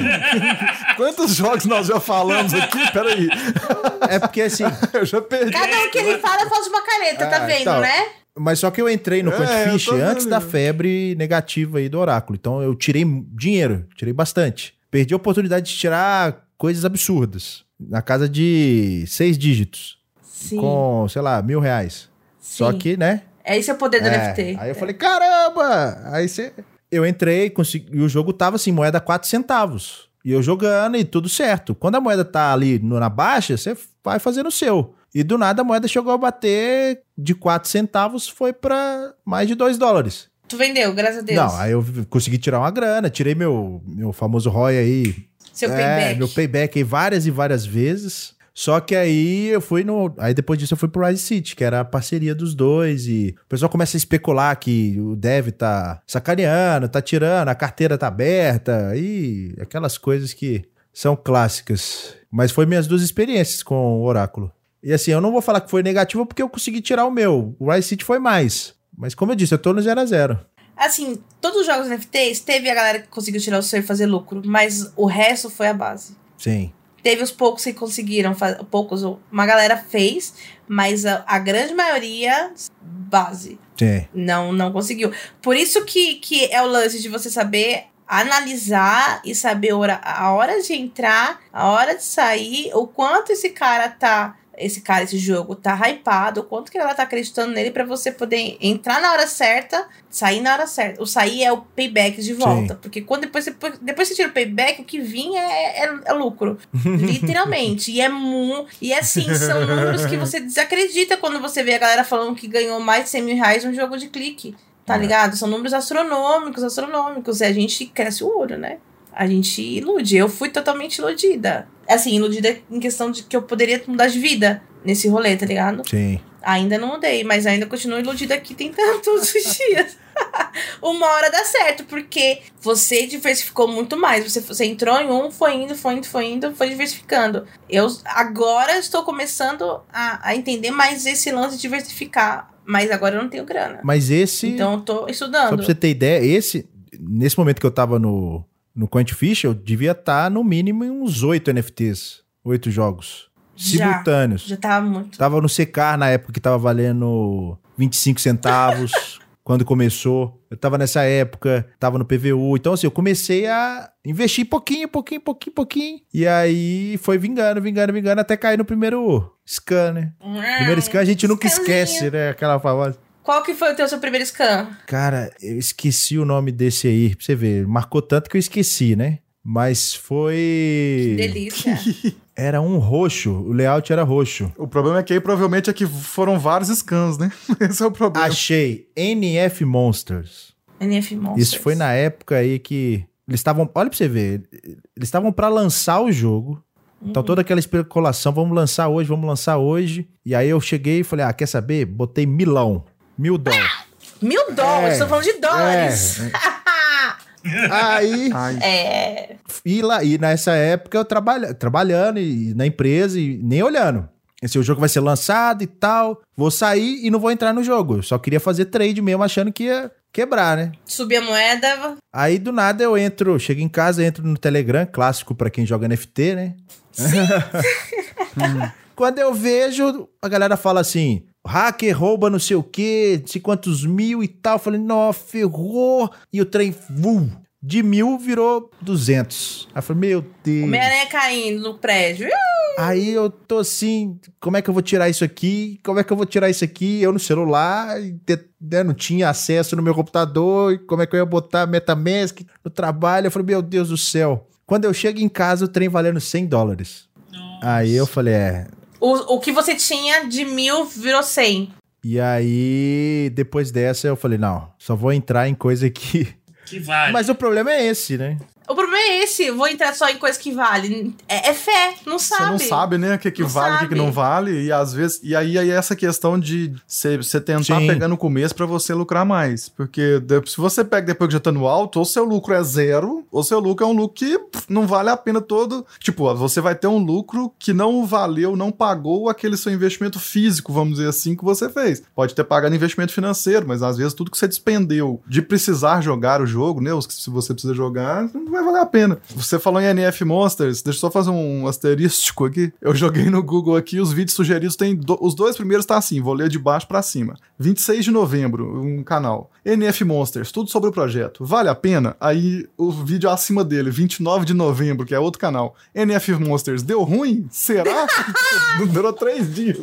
todo mundo achando que ia dar certo, o hacker, né, o pessoal falando que hacker roubou a carteira, que não sei o que, não sei o que, depois nem lançou o jogo. Já era. Só viveu na expectativa de lançar. Sacanagem, velho. É o lance da segurança, tá ligado? Às vezes, em- às vezes, então, assim, foi o scam por parte dos hackers, não foi scam por parte dos É, não foi os desenvolvedores. desenvolvedores, né? Não foi, o- não foi o mercado dele que fez ele virar scan. O então. que, o que a galera fala é que assim, e tá tão na moda, tão padronizado esses jogos, que você compra o, o contrato do game pronto. E é o mesmo contrato pra todo mundo. E esse contrato tem falhas. Tá inacabado. Então, os caras vendem por 30 mil dólares um, um contrato que vende pra todo mundo, tá ligado? Só per- per- personaliza pra você. E os hackers vão lá e. Porque a equipe que tá fazendo, como tá, né, também visando só o lucro, só, só o rolê lá, não investe em segurança, não investe em programador pra entender o que tá acontecendo. E acontece isso aí. Acredito- Sim. Aconteceu no CryptoBurgs também. O, Goebbels- o, o CryptoBurgs foi, foi hackeado. Eles conseguiram reaver o dinheiro, por isso que eles conseguiram segurar um pouco mais o, o jogo vivo e ontem, antes de ontem, F, morreu. Porque perdeu a credibilidade. É muito vulnerável também, né, esse mercado. Então, mas, mas aí, aí, aí, aí, tudo isso, que é o fato da gente estar no começo, tem que se tornar parâmetro pra você saber o que que é que vale a pena ser investidor ou não. Tipo assim, ok, a gente não tinha passado por isso antes, mas então agora, no próximo investimento nesse sentido, eu consigo saber do desenvolvedor, tá, mas eu, eu tenho uma segurança de ataque? Qual o nível de segurança? Porque a segurança 100% é impossível. Mas enfim, qual o nível de segurança que eu vou ter no- contra um ataque desse? É. É especulativo, porque você tem acesso ao que os devs mostram nos wall- wallpapers e tal, no, na, apresentação dos pro- no- na apresentação do projeto tal, você consegue ver as carteiras dos, dos devs tal, você consegue meio que observar que as movimentações que eles fazem, mas segurança mesmo você não Eu ia vai falar isso. Acho que você vai no hashtag confia, velho. É o famoso confia. É o que a Aline tá falando, é fé. É fé. é, NFT tem que ter fé, tem que ter fé. Eu vou contar a minha, a minha, a minha, a minha trajetória no NFT. Primeira vez que eu, que eu escutei no NFT foi em live, do nada, um, um, um sub meu. Um joguinho de cartas, 7 mil por mês ali, você tá ganhando 3.500 por mês, assim, liso. Você investe 7 mil, tira 3.500 por mês, 3 meses você tira o seu ROI. Tá, tá lua, tá lua, tá, tá, tá. E eu dei risada, falei assim, você acha que eu tenho 7 mil pra investir no jogo? É pirâmide. Primeira coisa que eu falei assim, pirâmide, né? Galera recha- rechachou, rechachou. zoou, meu amigo, zoou, zoou, zoou, zoou. E ele começou. Plá, plá, plá, plá. Colocou, aí fez a escolinha, X Infinity. Colocou uma escolinha, fez a escolinha, tal, tal, tal. E começou, e foi, foi, foi. Aí começou a envolver no mundo NFT, entrou no Mobops, entrou em todos os jogos possíveis, tomou muito fumo, mas, mas um jogo compensou o outro. Aí eu fiquei nessa de, tipo assim, desconfiada. Minha, dinheiro fácil. Minha vida inteira foi desconfiar disso. Não entrei, não entrei. Até que em outubro ele me chamou. Falou assim: você quer? Tem uma vaga. Eu falei assim: não tenho nada a perder. Porque eu, eu comecei a ver os exemplos dentro da minha comunidade da galera fazendo de grana mesmo: 1.500 reais por mês, 2.000 reais por mês a partir do zero. Falei, quero, vou mudar minha vida, vai. Eu vou começar a, a live não vai ser só meu, meu, meu, meu único rendimento. Vou ter uma. Vou poder pagar um convênio médico. né? Entrei no X em outubro, começo de outubro. Desde lá, eu só fiz um saque. Que foi um dia que bateu 70 centavos e eu vendi. O pouquinho que eu tinha. Tipo, eu tinha. Eu fiz 900 reais naquele dia. Beleza. Aí começou a afundar, como a gente já falou, que ele veio afundando tal, né? Por falta de atualização, por falta de, de rolê dos devs. Aí, em novembro. eu- aí eu só tava no X, eu não tava interessada em conhecer mais do game. Eu tava só ali e- do NFT, no mundo NFT. E pronto. Aí eu comecei a entrar e entender um pouco mais no final de novembro, final de dezembro, a querer, a querer, né, ver. Teve um boom na minha live, eu consegui uma grana preta, que eu nunca tinha visto na minha vida aquela grana, sobrando. Eu falei assim, é a hora de mudar de vida, eu vou apostar. Por isso que eu falo que, que, que NFT não é mais. Pra mim, não é investimento, é aposta. Eu invisto apostando. É fé. Pode ser, pode não ser. 50%. De dar certo, 50% dá errado. E depois do X Infinity, o Secar, ele era outro, outro game de entrada Sim. e o Bomb Crypto. Na época eu não conhecia o Bomb Crypto. Só conhecia o Secar porque a minha comunidade estava falando Secar. Eu tinha conhecido o PVU porque a galera entrou e tomou fumo no PVU. Eu falei assim, graças a Deus já não tinha, não tinha mais nem dinheiro pra entrar, então nem entrei. Vou entrar no Secar. Todo mundo que eu perguntei tirou o ROI. Tá, valor, tá valorizando, a moeda tava 8. Agora tá 4,50, tá na baixa, tá na hora de entrar. Uma moeda que valia 8 reais tá 4,50? É agora. Conversei, conversei, fui aqui, pesquisei, tal, tal, tal. Não, show. Meti tudo. Meti dois carrinhos. 6 mil reais, um cada um. Nó. Eu podia ter metido um só. Falei assim, vou mudar de vida. Comprei dois. Cada Ou carrinho seja- foi 3 mil. All-in, né? É o Caramba. famoso all-in. Eu dei all-in no jogo. Dois dias depois, deu sete, bateu 7. Eu gritava é lua com todos os meus pulmões aqui, assim, é lua. Eu ia no, no meu Discord, era lua. Você cai carrinho, é lua. Eu, meu Deus, eu vou tirar. Imagina, se eu invisse 6 mil por mês, a minha esperança era tirar pelo menos uns 3 mil por mês de lucro. A conta lá na frente, né? Imagina. Daqui seis meses e tal. contratar contador. Eu vou ter que pensar no meu imposto de renda a partir de agora. Eu cheguei a falar com o contador, que eu tenho, eu tenho na família. Eu falei assim: olha, eu vou precisar fazer meu imposto de renda, porque é lua. Pô, 20 mil por mês, velho. 20 mil por mês aqui, ué. A partir disso, aí teve os o dois dias depois subiu sete e começou a afundar. Você acompanhou isso, Só Guilherme? aproveitando um gancho seu, sabe qual que é o problema do CK? Porque na situação que a, que a Aline tava, era a questão do CK que assim, você compra os carrinhos, e se você compra pela box, você só pode vender depois de 15 dias, então você fica refém. Então, você não tem saída. Você tem que ficar no mínimo 15 dias lá. Meu Deus. E assim, depois de 15 dias, amigo, a moeda estava 3. Tava 3 já, não tava mais nem, não tava valendo mais 4,50. Tava 3, tava 2, tava 1. E o que, que você faz numa situação dessa? Você roda. Você vai vender? Você vai, você vai virar o seu, o seu é, K por 100 dólares? Aí você já aceita o prejuízo, né? não, até, não, é fé. Fé no projeto, fé nos dev, é religião, é seita, os devs no céu, você na terra, carrinho rodando, tio, e vambora. E sem falar mal do projeto, porque falou, duvidou, falou mal, é food. É, eu, não, eu não peguei essa do, do CK. Porque assim, eu vendi, eu vendi, eu comprei Amém. lá bem no início, comprei três carrinhos, quando tava 25 centavos, e pá, pá. Aí do nada o trem subiu para mais de um dólar, dois dólares, eu vendi. Aí eu só sei que eu fiz. Eu vendi porque eu ia entrar em outro projeto. E sabe qual é o projeto que eu entrei? NF Monster. Gastou tudo lá. Ou seja, eu tinha tirado três carrinhos naquela época, varia 1.800 doll. E os mil eu botei lá. Aí eu falei, meu Deus, não é possível. Aí eu voltei pro CK, né? Eu falei assim, ah, aqui que tá o... Aí o CK caiu e ficou e... Então, mas o, o CK durou muito. O lance do CK, o que aconteceu? Ele não morreu. O CK foi, foi assassinado. não, mas ele durou bastante tempo. Ele durou, ele durou quatro, quatro, Ele lançou em agosto. Setembro, outubro, novembro, dezembro, janeiro descobriram o rolê. E assim, os, como, pra você ver o poder do Secar, da, do C-City, né? Da CryptoCity. Lançou o Secar, lançou o Cepan e veio o Seguar. Seguar, que é o Seguards. Aí tinha carrinho, tinha, tinha a, a navinha e tinha a arminha. Lançaram o Seguard, amigo, a moeda bateu 43 reais. Então assim, Nessa época, eu fui na época que eu entrei, eu falei assim, é lua, porque olha isso aqui, olha essa estrutura. Nenhum jogo tem três jogos dando, dando lucro. 13 reais pra você entrar a comprar. A galera tentando whitelist, se debatendo, um xingando o outro, e a porrada comendo pra entrar em joguinho. Falei, é aqui. Certeza. Aí descobriram que os desenvolvedores levaram 72 mil milhões de dólares em janeiro das carteiras e o jogo afundou. Nossa. Tá lá, funciona, funciona, tudo funciona. Todas as moedas estão ali, tem liquidez, você consegue sacar, mas vai ver o valor. Esse é o problema então, Lili. O seu problema é que você tem fé. mas os desenvolvedores têm má é. fé. Má fé. Né? É o lance. Muito jogo foi, foi descanso de desenvolvedor. Ele vai, lança a moeda, lança o jogo. Nem lança o jogo às vezes, lança a moeda, a galera compra, ele saca tudo e tchau você não tem como saber de onde que a galera é. Até isso é um meio. A gente teve um, um caso aí que, na própria Twitch, né, para, para os streamers, a moeda australiana lá, que era uma.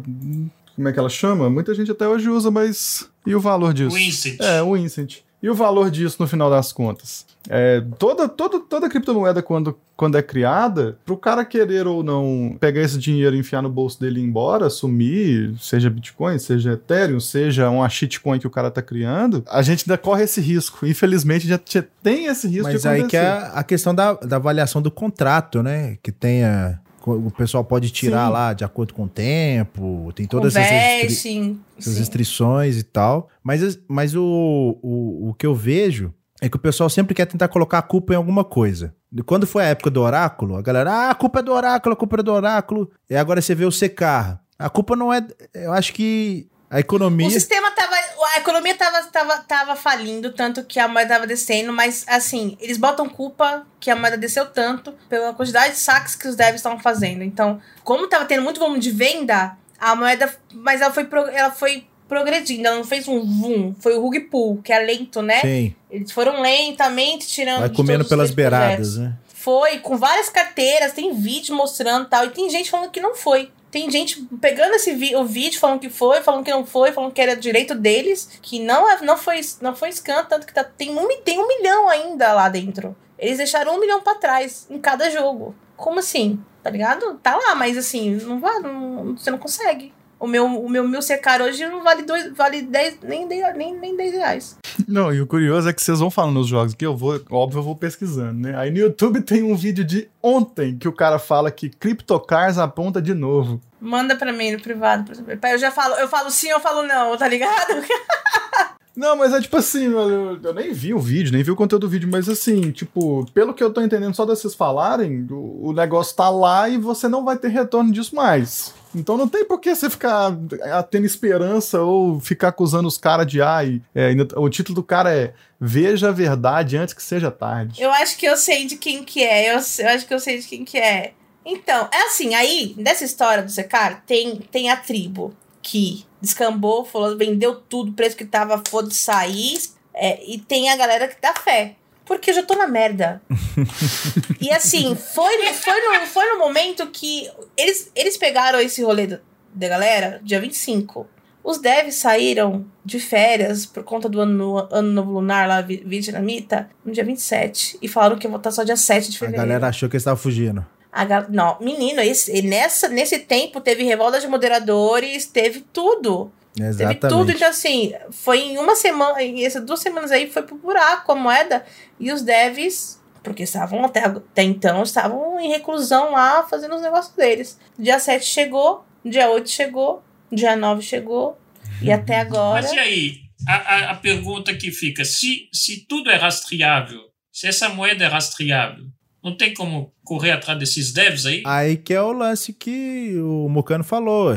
Só que são várias carteiras, aí você imagina várias carteiras transacionando por outras várias carteiras e aí vai e assim, um- já, deixa eu só fazer um asterisco aí, que a gente falou do white paper tá definido, que o quanto que o cara vai tirar, mas isso não impede ele de do nada tirar tudo. Isso você tem que confiar que aquele cara vai respeitar aquilo que ele falou. E aí, geralmente, quando é assim, quem age dessa maneira, que tira tudo de uma vez, ele já tem a má fé pré-estabelecida e ele já sabe que ele vai mandar para 10, 15, 20 carteiras. Sabe? Tipo assim, ele não vai dar. Ele não vai fazer isso para uma única linha, sabe? Por isso Tipo, que um salto de fé, quando você está analisando o projeto, é ver se os devs são públicos. Você vê a carinha deles, porque eles estão se expondo.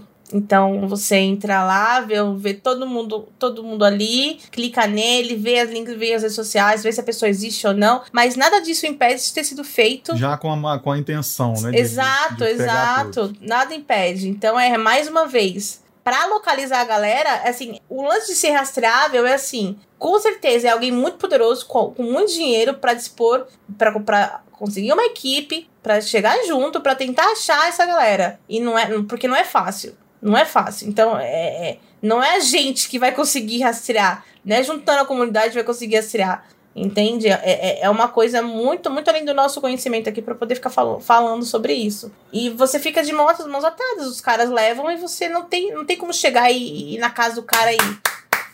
E aí, tio, cadê? Né? Mesmo sendo em outro país. a Nossa, teve gente falando assim: vamos pro Vietnã. Vamos pro Vietnã achar esses caras. Porque tem, tem os nomes dos caras lá. E, aí tem o nome do CEO. Se você joga no Google o nome do CEO do cara, ele tem vídeo no canal. Ele tem vídeo no YouTube. Ele tem canal no YouTube. Ele faz vídeos de avião. De carro, alguma ligação aí? Ele voando no, no avião dele, no carro super top dele. alguma ligação, tipo, né? A gente ligado? vai ver então no final do ano: paraísos fiscais enriquecem trilhões em por cento, né? Antes de dar esse rolê aí, eles tiraram as fotos deles do site. A desculpa que eles deram foi que o governo tava indo atrás deles para impostos. Tava fazendo tanto sucesso que. que Mas tava eu indo acho pra- também que, Entendeu? que a economia do jogo já estava saturada. Isso aí, eu acho que assim, Já. os devs já deviam estar cientes, ó, a bomba vai explodir. Então, já que vai explodir, Isso é bolha. Vamos é- tirar. É, é literalmente a bolha. Vamos Os caras tirar. criam a bolha pra isso. Eles, tira- eles começaram a tirar do que tava dando mais e foi indo nos outros. E talvez os caras, nesse caso específico, eles nem tinham essa má intenção prévia. Mas quando eles criaram, eles pensaram: se der ruim, nossa atitude vai ser A, B e C. Né? Tipo assim, se der ruim, a gente vai tirar tudo e vai passar pra tal, tal, tal e pronto. Que realmente pode ter sido isso. Os caras têm que, têm que estar cientes disso também. Porque senão aí também você tem que entender. Aí o cara cria algo que tem. que é super valorizado, muito movimentado, e aí cai nessa mesmo. Esses caras devem estar aparecendo no Sudeste Asiático não à toa, porque talvez sejam, sejam locais de mais difícil acesso fiscal, vamos dizer assim, né? Dos próprios países deles. Realmente, às vezes, chama atenção, galera, governo bate na porta, e a gente não sabe se são governos democráticos ou não. Então, pro cara realmente ter feito isso pelo, pela segurança física dele também não custa, né? Tipo Teve assim. um dos caras que eu fiquei sabendo, um dos moderadores principais lá, que teve que mudar de casa, porque foram, bateram na casa dele, acharam ele. E ele não tinha, entre aspas, culpa nenhuma. Ele só tava moderando, mas Vixe. ele era da equipe. É, aí é foda. Entendeu? A galera batendo na porta dele. É. Mas é, esse é o grande lance, tá ligado? É você encontrar um- uma economia sustentável. Tem que, o token tem que ser valorizado, não pode ser espejado no mercado igual, igual água. Ele, o CK tava morrendo já, e eles estavam fazendo atualizações, como estão fazendo, como os outros jogos agora estão seguindo o mesmo caminho, atualizações desastradas de tentar queima- queimar, travar saque, taxa e tal, e tá ligado? Um jogo que tem box infinita, É, você todo mundo pode ter. você vê aí, ó, Que um dos que que estão pra morrer, né? Ninguém sabe ainda, mas a tendência é essa. É o Bomb Cripto. Lá vai. Ao food, hein? Ao food! Não, não é food. Mas eu falo assim: tem coisa que é tendência explícita, né, galera? Se a moeda tá caindo, quer dizer que o jogo tá acabando ali, o kit pool tá acabando. É a realidade, eu não tô falando food. O Bomb Crypto É a realidade é do o, que tá acontecendo. A moeda tá caindo, não tá? Sim, Então, alguma coisa tá acontecendo. O pessoal tá sacando mais do que tá colocando. A pirâmide. é, Bomb Crypto é o queridinho, é polêmico, todo mundo ama, porque ele deu muito mais sucesso, tá há muito tempo aí.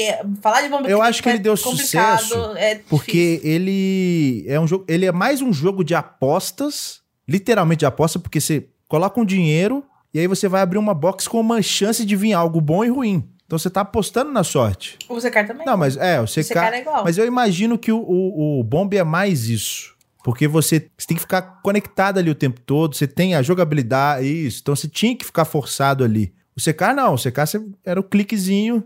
Então o dia. Crypto, nesse ponto, eu acho que ele foi bem mais explorado. Né? A questão da roleta lá, que você vai, vai vir bom, vai vir ruim. Sentir que a economia foi mais distribuída nesse ponto. Ou porque a galera também sentiu mais afinidade pelo jogo. Porque pode fazer 500, Multi-account foi o que segurou o 50 mil jogo. contas lá, e o cara, não, eu vou fazer uma mansão do cripto com 20 mil computadores e faturando. 50 contas aqui rodando na minha, na minha lan house aqui, venha ver o que deu. É, deu né? exatamente.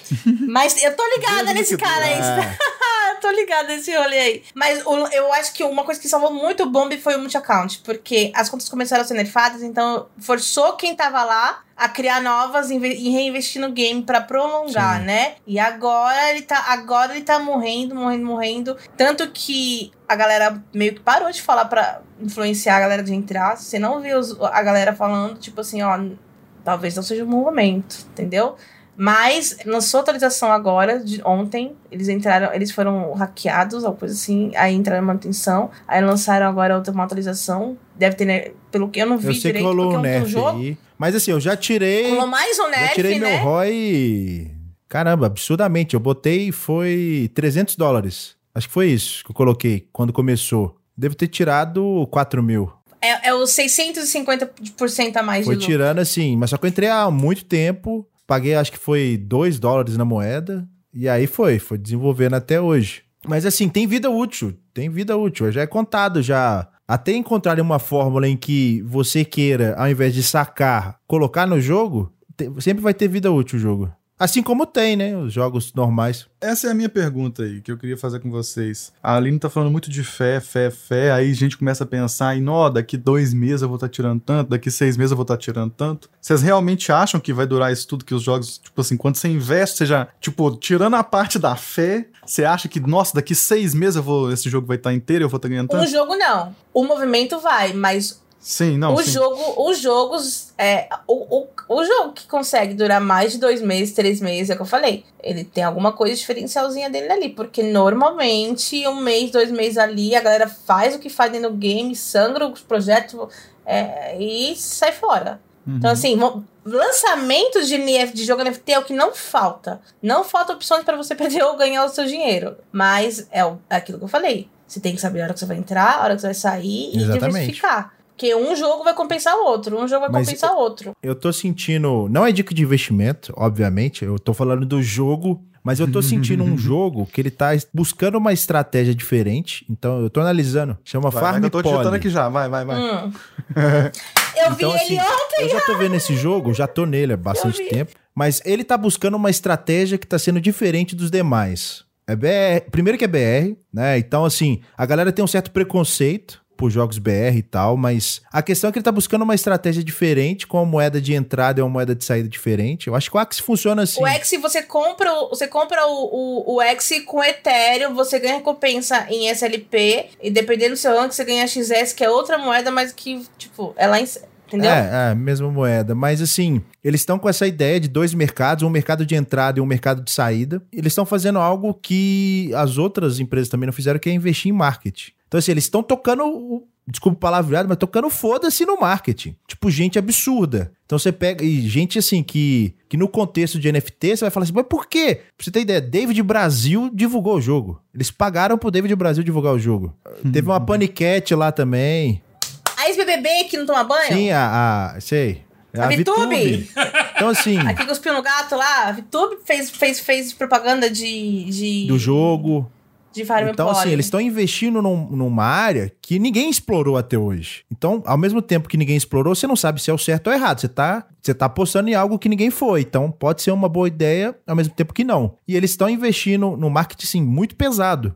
Até mesmo tem um outro aí, eu acho que é Beat Boy que chama o cara. O cara é um youtuber, um youtuber gringo aí, com mais de um milhão e meio de inscritos. Eles estão investindo numa galera pesada e que aonde que fica aquela pergunta, né? Como que se cons- consegue dinheiro pra um jogo de NFT? Com pessoas, né? Então, estão captando pessoas. Investidores. Por isso que as white, whitelists são muito importantes, porque muito da- do dinheiro da whitelist é, pra é revertido no próprio Sim. game.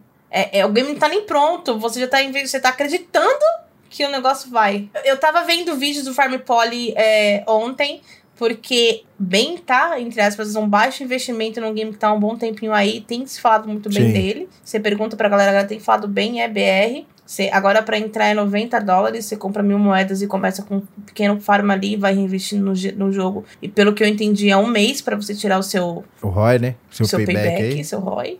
Esse- o payback é se tiver, se tiver o valor da moeda, mas o seu ROI em, em tokens, né? Eu, como estou negativa no momento, eu estou procurando opções que eu chamo de NFT baixa renda, que são os NFTs gratuitos. Porque existem NFTs que você gasta o seu tempo pra ganhar dinheiro. Só que aí a- a- o ganho é, é muito mais demorado. É assim, a vida do NFT é assim, ó. Você tem dinheiro, dinheiro rápido, volta rápido, certo? Seu, quanto mais você investe, mais rápido você tira. Se você não investe nada, o que, que você vai gastar? O seu tempo. É uma troca. Tipo assim, demora pra você tirar, não é tão não é tão lucrativo assim, mas pra quem tá no zero, pra quem não tá fazendo nada, pra quem quer tirar uma grana, pra quem quer conhecer, vale. Tem gente que tá, tira dinheiro do Mira, Sim. no, no MMO que se demora 8 horas pra jogar. Agora existem, existem os, os jogos hypes no momento. Eu comecei a entrar neles pra, pra ver se eu consigo, de repente, começar do zero. Uma ajuda. Uma ajuda de final de mês, né? Não, não é uma ajuda, porque eu já tô no negativo. É, é, é- é uma estratégia. eu já tô negativo. Eu perdi. É um prejuízo. é. A minha esperança é o CLP bater 40, eu vender tudo que eu tenho, recuperar meu dinheiro de secare e entrar no 0 a 0. O que eu estou fazendo agora é farmar dinheiro nesses games pra entrar em outros. Mas aí eu vou fazer uma última pergunta. Em termos de investimento, em termos de investimento, o que é um investimento mínimo e o que que é um investimento máximo nesse mercado? aí? Não existe máximo. Não existe máximo. Não, eu acho que vai o tanto que você tá afim de perder. Exato. Quanto você pode perder? Exatamente. É assim. Em, em NFT, você não investe o dinheiro do seu leite, você investe o dinheiro da sua pinga. É, vai o tamanho da sua fé, então. Exato.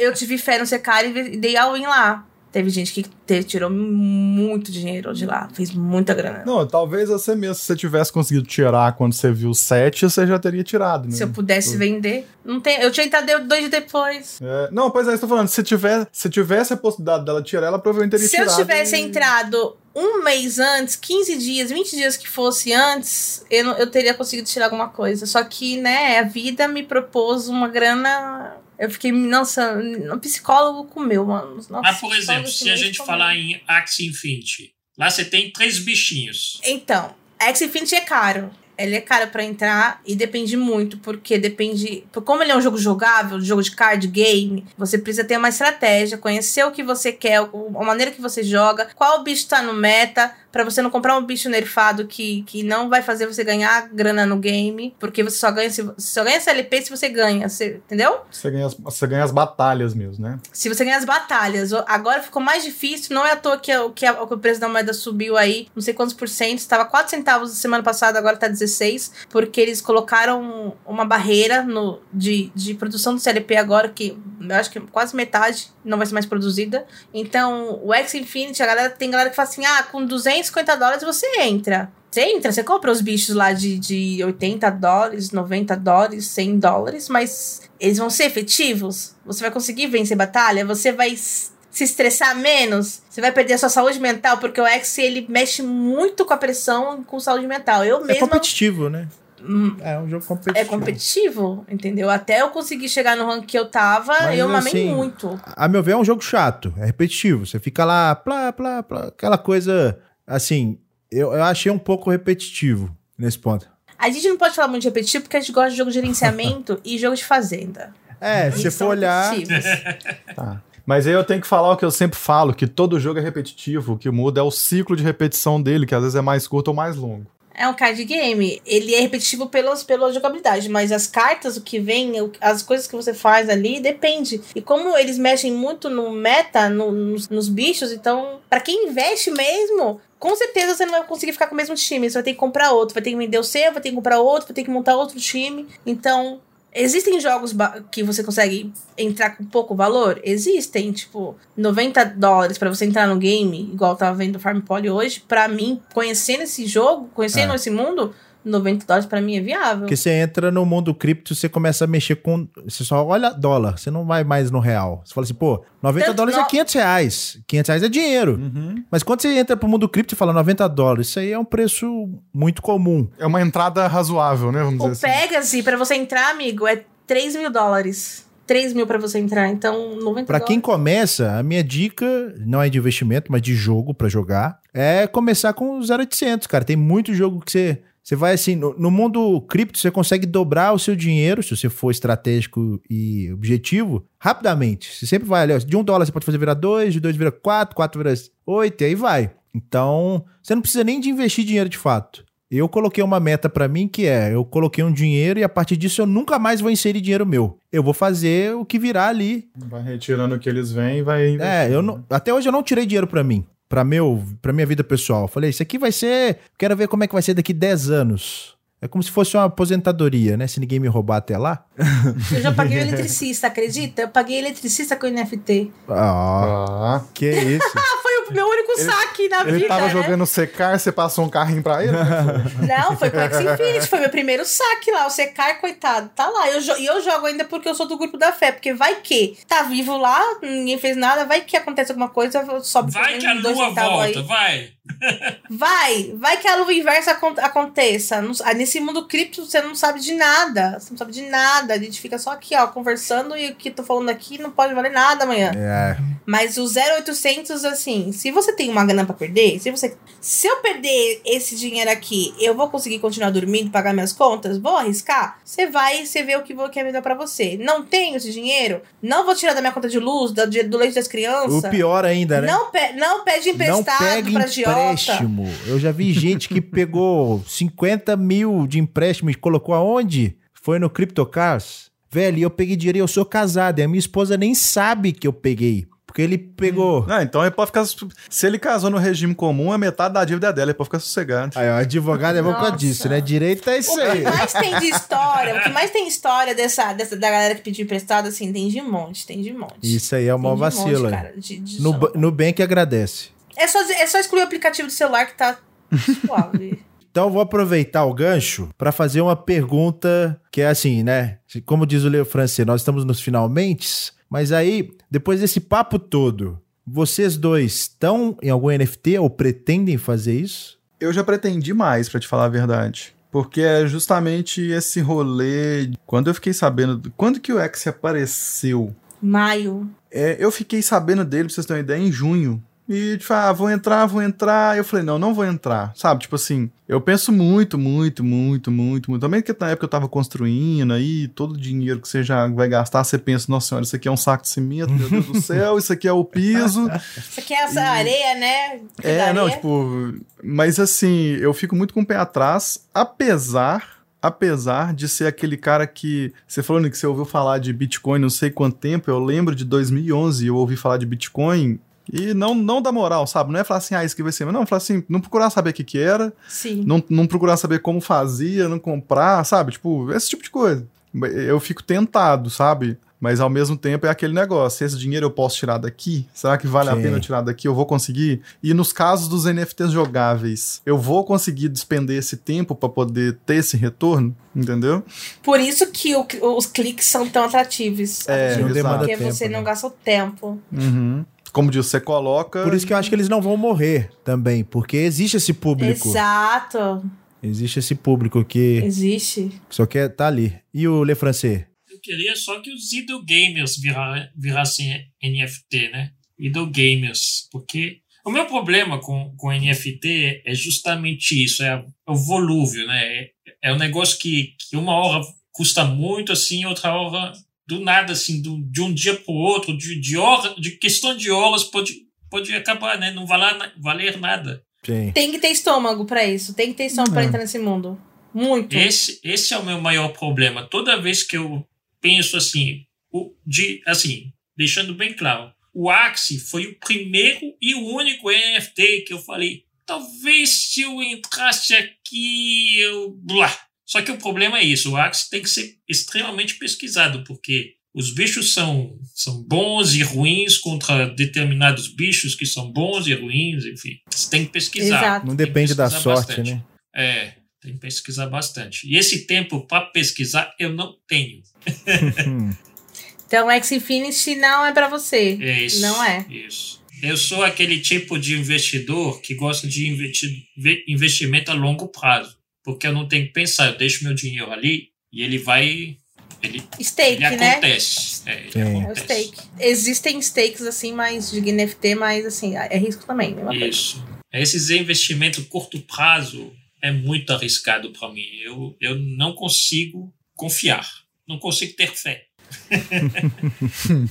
É aquele fé não tendo fé, entendeu? Por isso que é o dinheiro que você não pode, é o, que, o dinheiro que você pode perder. É o dinheiro da pinga. Então, Exatamente. se você perder ali, você. Ok, continua. Tem gente que gasta muita pinga, né? Eu gastei, você viu? Eu gastei um K de pinga. Pinga Você pesada. parou de beber bem, então, né? Nossa Tem muito tempo que você Senhora. não bebe. Faz, eu vou ficar três, três anos aqui sem. Ai, ai, agora a gente já descobriu, né? Ai. Que o, o segredo agora é parar de beber, velho. Não precisa nem colocar no NFT, é só parar de beber. Só para de beber. Já dá muito lucro. Parar de beber é lua. É, bem isso aí. É lua. acabou. Ai, caraca. Vou ficar só no suquinho agora, tá bom? Ah, o outro jogo que eu pensei também em investir é o Bomb o Crypto Bomb, né? É, eu também cheguei a olhar bem, tipo, aí já tinha passado uma fase de, de não poder gastar muitas coisas, o, justamente o PVU. O PVU foi um que eu quase comprei. Quase, quase. Aí acabou que eu, não, eu acabei precisando gastar o dinheiro com outra coisa. Acho que foi até a época que eu montei o PC, alguma coisa assim. Falei, não, deixa eu fazer outras coisas aqui, sabe? Mas é isso, tipo assim, aí você vê como é que você, você fica vulnerável, né? Tipo, ao mesmo tempo em que eu quase entrei num negócio que hoje é, entre aspas, muito lucrativo, né? Que eu poderia ter tirado uma- um retorno muito bom, eu quase entrei num negócio que pff, virou uma furada muito fácil e que eu poderia ter me fudido muito rápido. Quando você vai fazer qualquer coisa de investimento, você precisa passar, fazer, fazer as respostinhas automáticas que vai avaliar o seu perfil de investidor. Sim. A pessoa que te auxilia no investimento, ela não pode te oferecer coisas que estão fora do seu perfil de investidor. Você pode pedir para ela fazer o investimento fora do seu perfil de investidor, mas por lei a pessoa não pode oferecer, porque não faz parte do seu perfil. Então, assim, eu recomendo vocês pegar o perfilzinho de vocês aí, quem tem conta em banco, em, em, no, no Bank, no Invest, não sei o quê, não sei o quê, não sei o quê, Inter, e fazer esse perfil e entender, beleza, o meu perfil é qual? Porque ainda o perfil mais arriscado não passa de 25% de investimento em, em mercado de, de alto risco. Então, tipo assim, a, a dica que a pessoa dá é: todo aquele dinheiro que você tira para investir, além de você diversificar, é óbvio, ainda que você seja um cara muito foda-se, vou tacar o foda-se, eu quero é meu retorno rápido, não sei o quê. Você não vai investir mais do que 25% daquilo que você investe. Então, tipo assim, até isso deveria ser utilizado, pensado em NFT. É a mesma lógica, porque é a mesma lógica. É, exato. É, tipo, é um, é um seu investimento de alto risco. Muito alto risco. Mas assim, a galera entra, como eu entrei de cabeça, de detesto tudo assim, ó. Entra pensando no retorno rápido, não, não tem noção disso. Não é investidor, é aposta, é aposta de cavalo. É, mas é isso que eu ia falar, por exemplo, é a mesma coisa que a Nath, que não é a Nath Finanças, a Nath Arcuri, ela critica muito quem joga na loteria com frequência. Ela diz que a loteria é como se fosse tipo assim, tá, tá lá tem um ônibus que vai chegar lá no topo do, da montanha, todo mundo tá ali, tipo assim, um monte de gente paga pra ir, mas só uma ou duas pessoas vai, todo dia. Paga pra ir, só uma ou duas pessoas vai. Todo dia, todo dia é assim. Só que, na verdade, é, é, a, é a mesma coisa. O que eu entendo de loteria é, é seu investimento mais alto risco. Se você tira 10 reais toda semana pra você comprar um, a cartelinha do bingo, então você vai colocar esses 10 reais dentro do que as 25%, ou dos 5, 10% do que você do, dentro do seu perfil. Só que, infelizmente, principalmente quando a gente vê, tipo assim, você entra no YouTube, recomendados do dia. PVU, grande momento, vale a pena entrar, vai, tipo assim, sabe, você muda a cabeça, principalmente de jovem que tá à toa em casa no computador, que tem tempo para fazer as coisas, entendeu? E aí você vira essa bola de neve, que é um empréstimo Aí de a 50 gente entra mil. em outro papo muito grande sobre o poder de influência que a gente tem. Isso, sim, muito A grande. gente tá vendo isso hoje aí, né? Poder de influência. E aliás, muitas muitas pessoas quando fazem esses vídeos, às vezes não estão nem pensando no retorno, tipo, nem pensando na influência em si, às vezes estão fazendo de boa vontade, querendo dizer, ó, pessoas entrem, é uma forma boa de ganhar dinheiro, e tal. Muita gente explica muito bem, tá? Muita gente realmente até fala que isso que a Aline falou, ó, não, se esse dinheiro tem que ser um dinheiro que você não conta com ele, bababá. Mas às vezes a pessoa tá pensando em fazer só pela view mesmo. Só pra monetizar. Sim. Só pra crescer o canal e pronto, entendeu? Sim, NFT agora é, é, é, é, o, é o nicho, cara. Eu mesma tô entrando nesse mundo visando tudo, visando tudo. Porque é o que tá bombando. E, e, tipo assim, não estou julgando a pessoa que faz por isso. Né, tipo, cara, é seu meio, mas às vezes a própria Natália Arcuri, ela diz, tipo, ela fala de investimentos, não sei o que e tal, aquele, aquele papo que todo mundo que mexe com finança fala, você pode investir a partir de 36 reais por mês.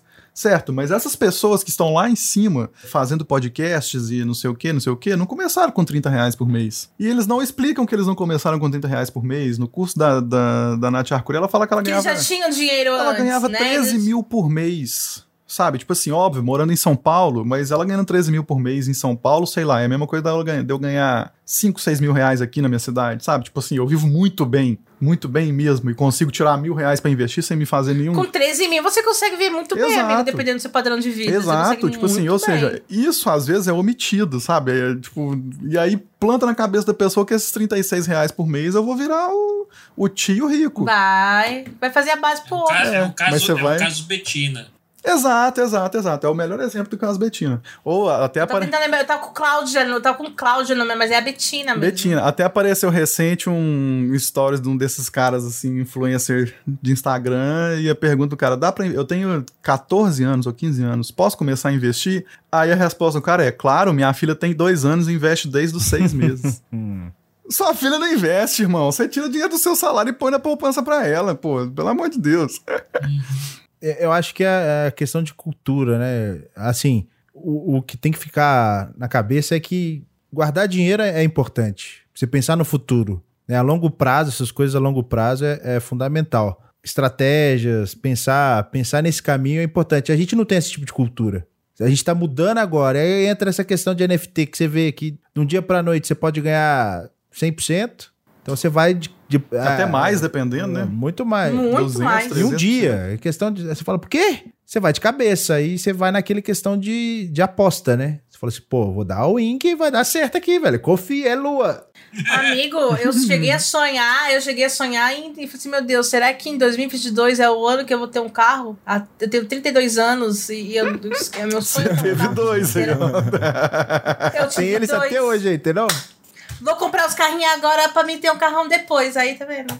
Eu sonhei, eu sonhei, sonhei, mas eu continuo sonhando. E vou continuar fazendo. Eu vou, e eu tenho certeza que eu vou dar a volta por cima. Porque eu vou estudar essa merda, você vai ver que eu vou ser especialista. Nem que eu saia tirando em tudo quanto é NFT que Nossa aparece. senhora. Vamos lá, vamos vem. lá. E é com essa mensagem de esperança de, de tudo é possível que a gente vai encerrar esse podcast. Olê, França, eu queria agradecer demais ao convite. Muito obrigado. Muita honra em estar na presença desses, desses carinhas que eu gosto muito.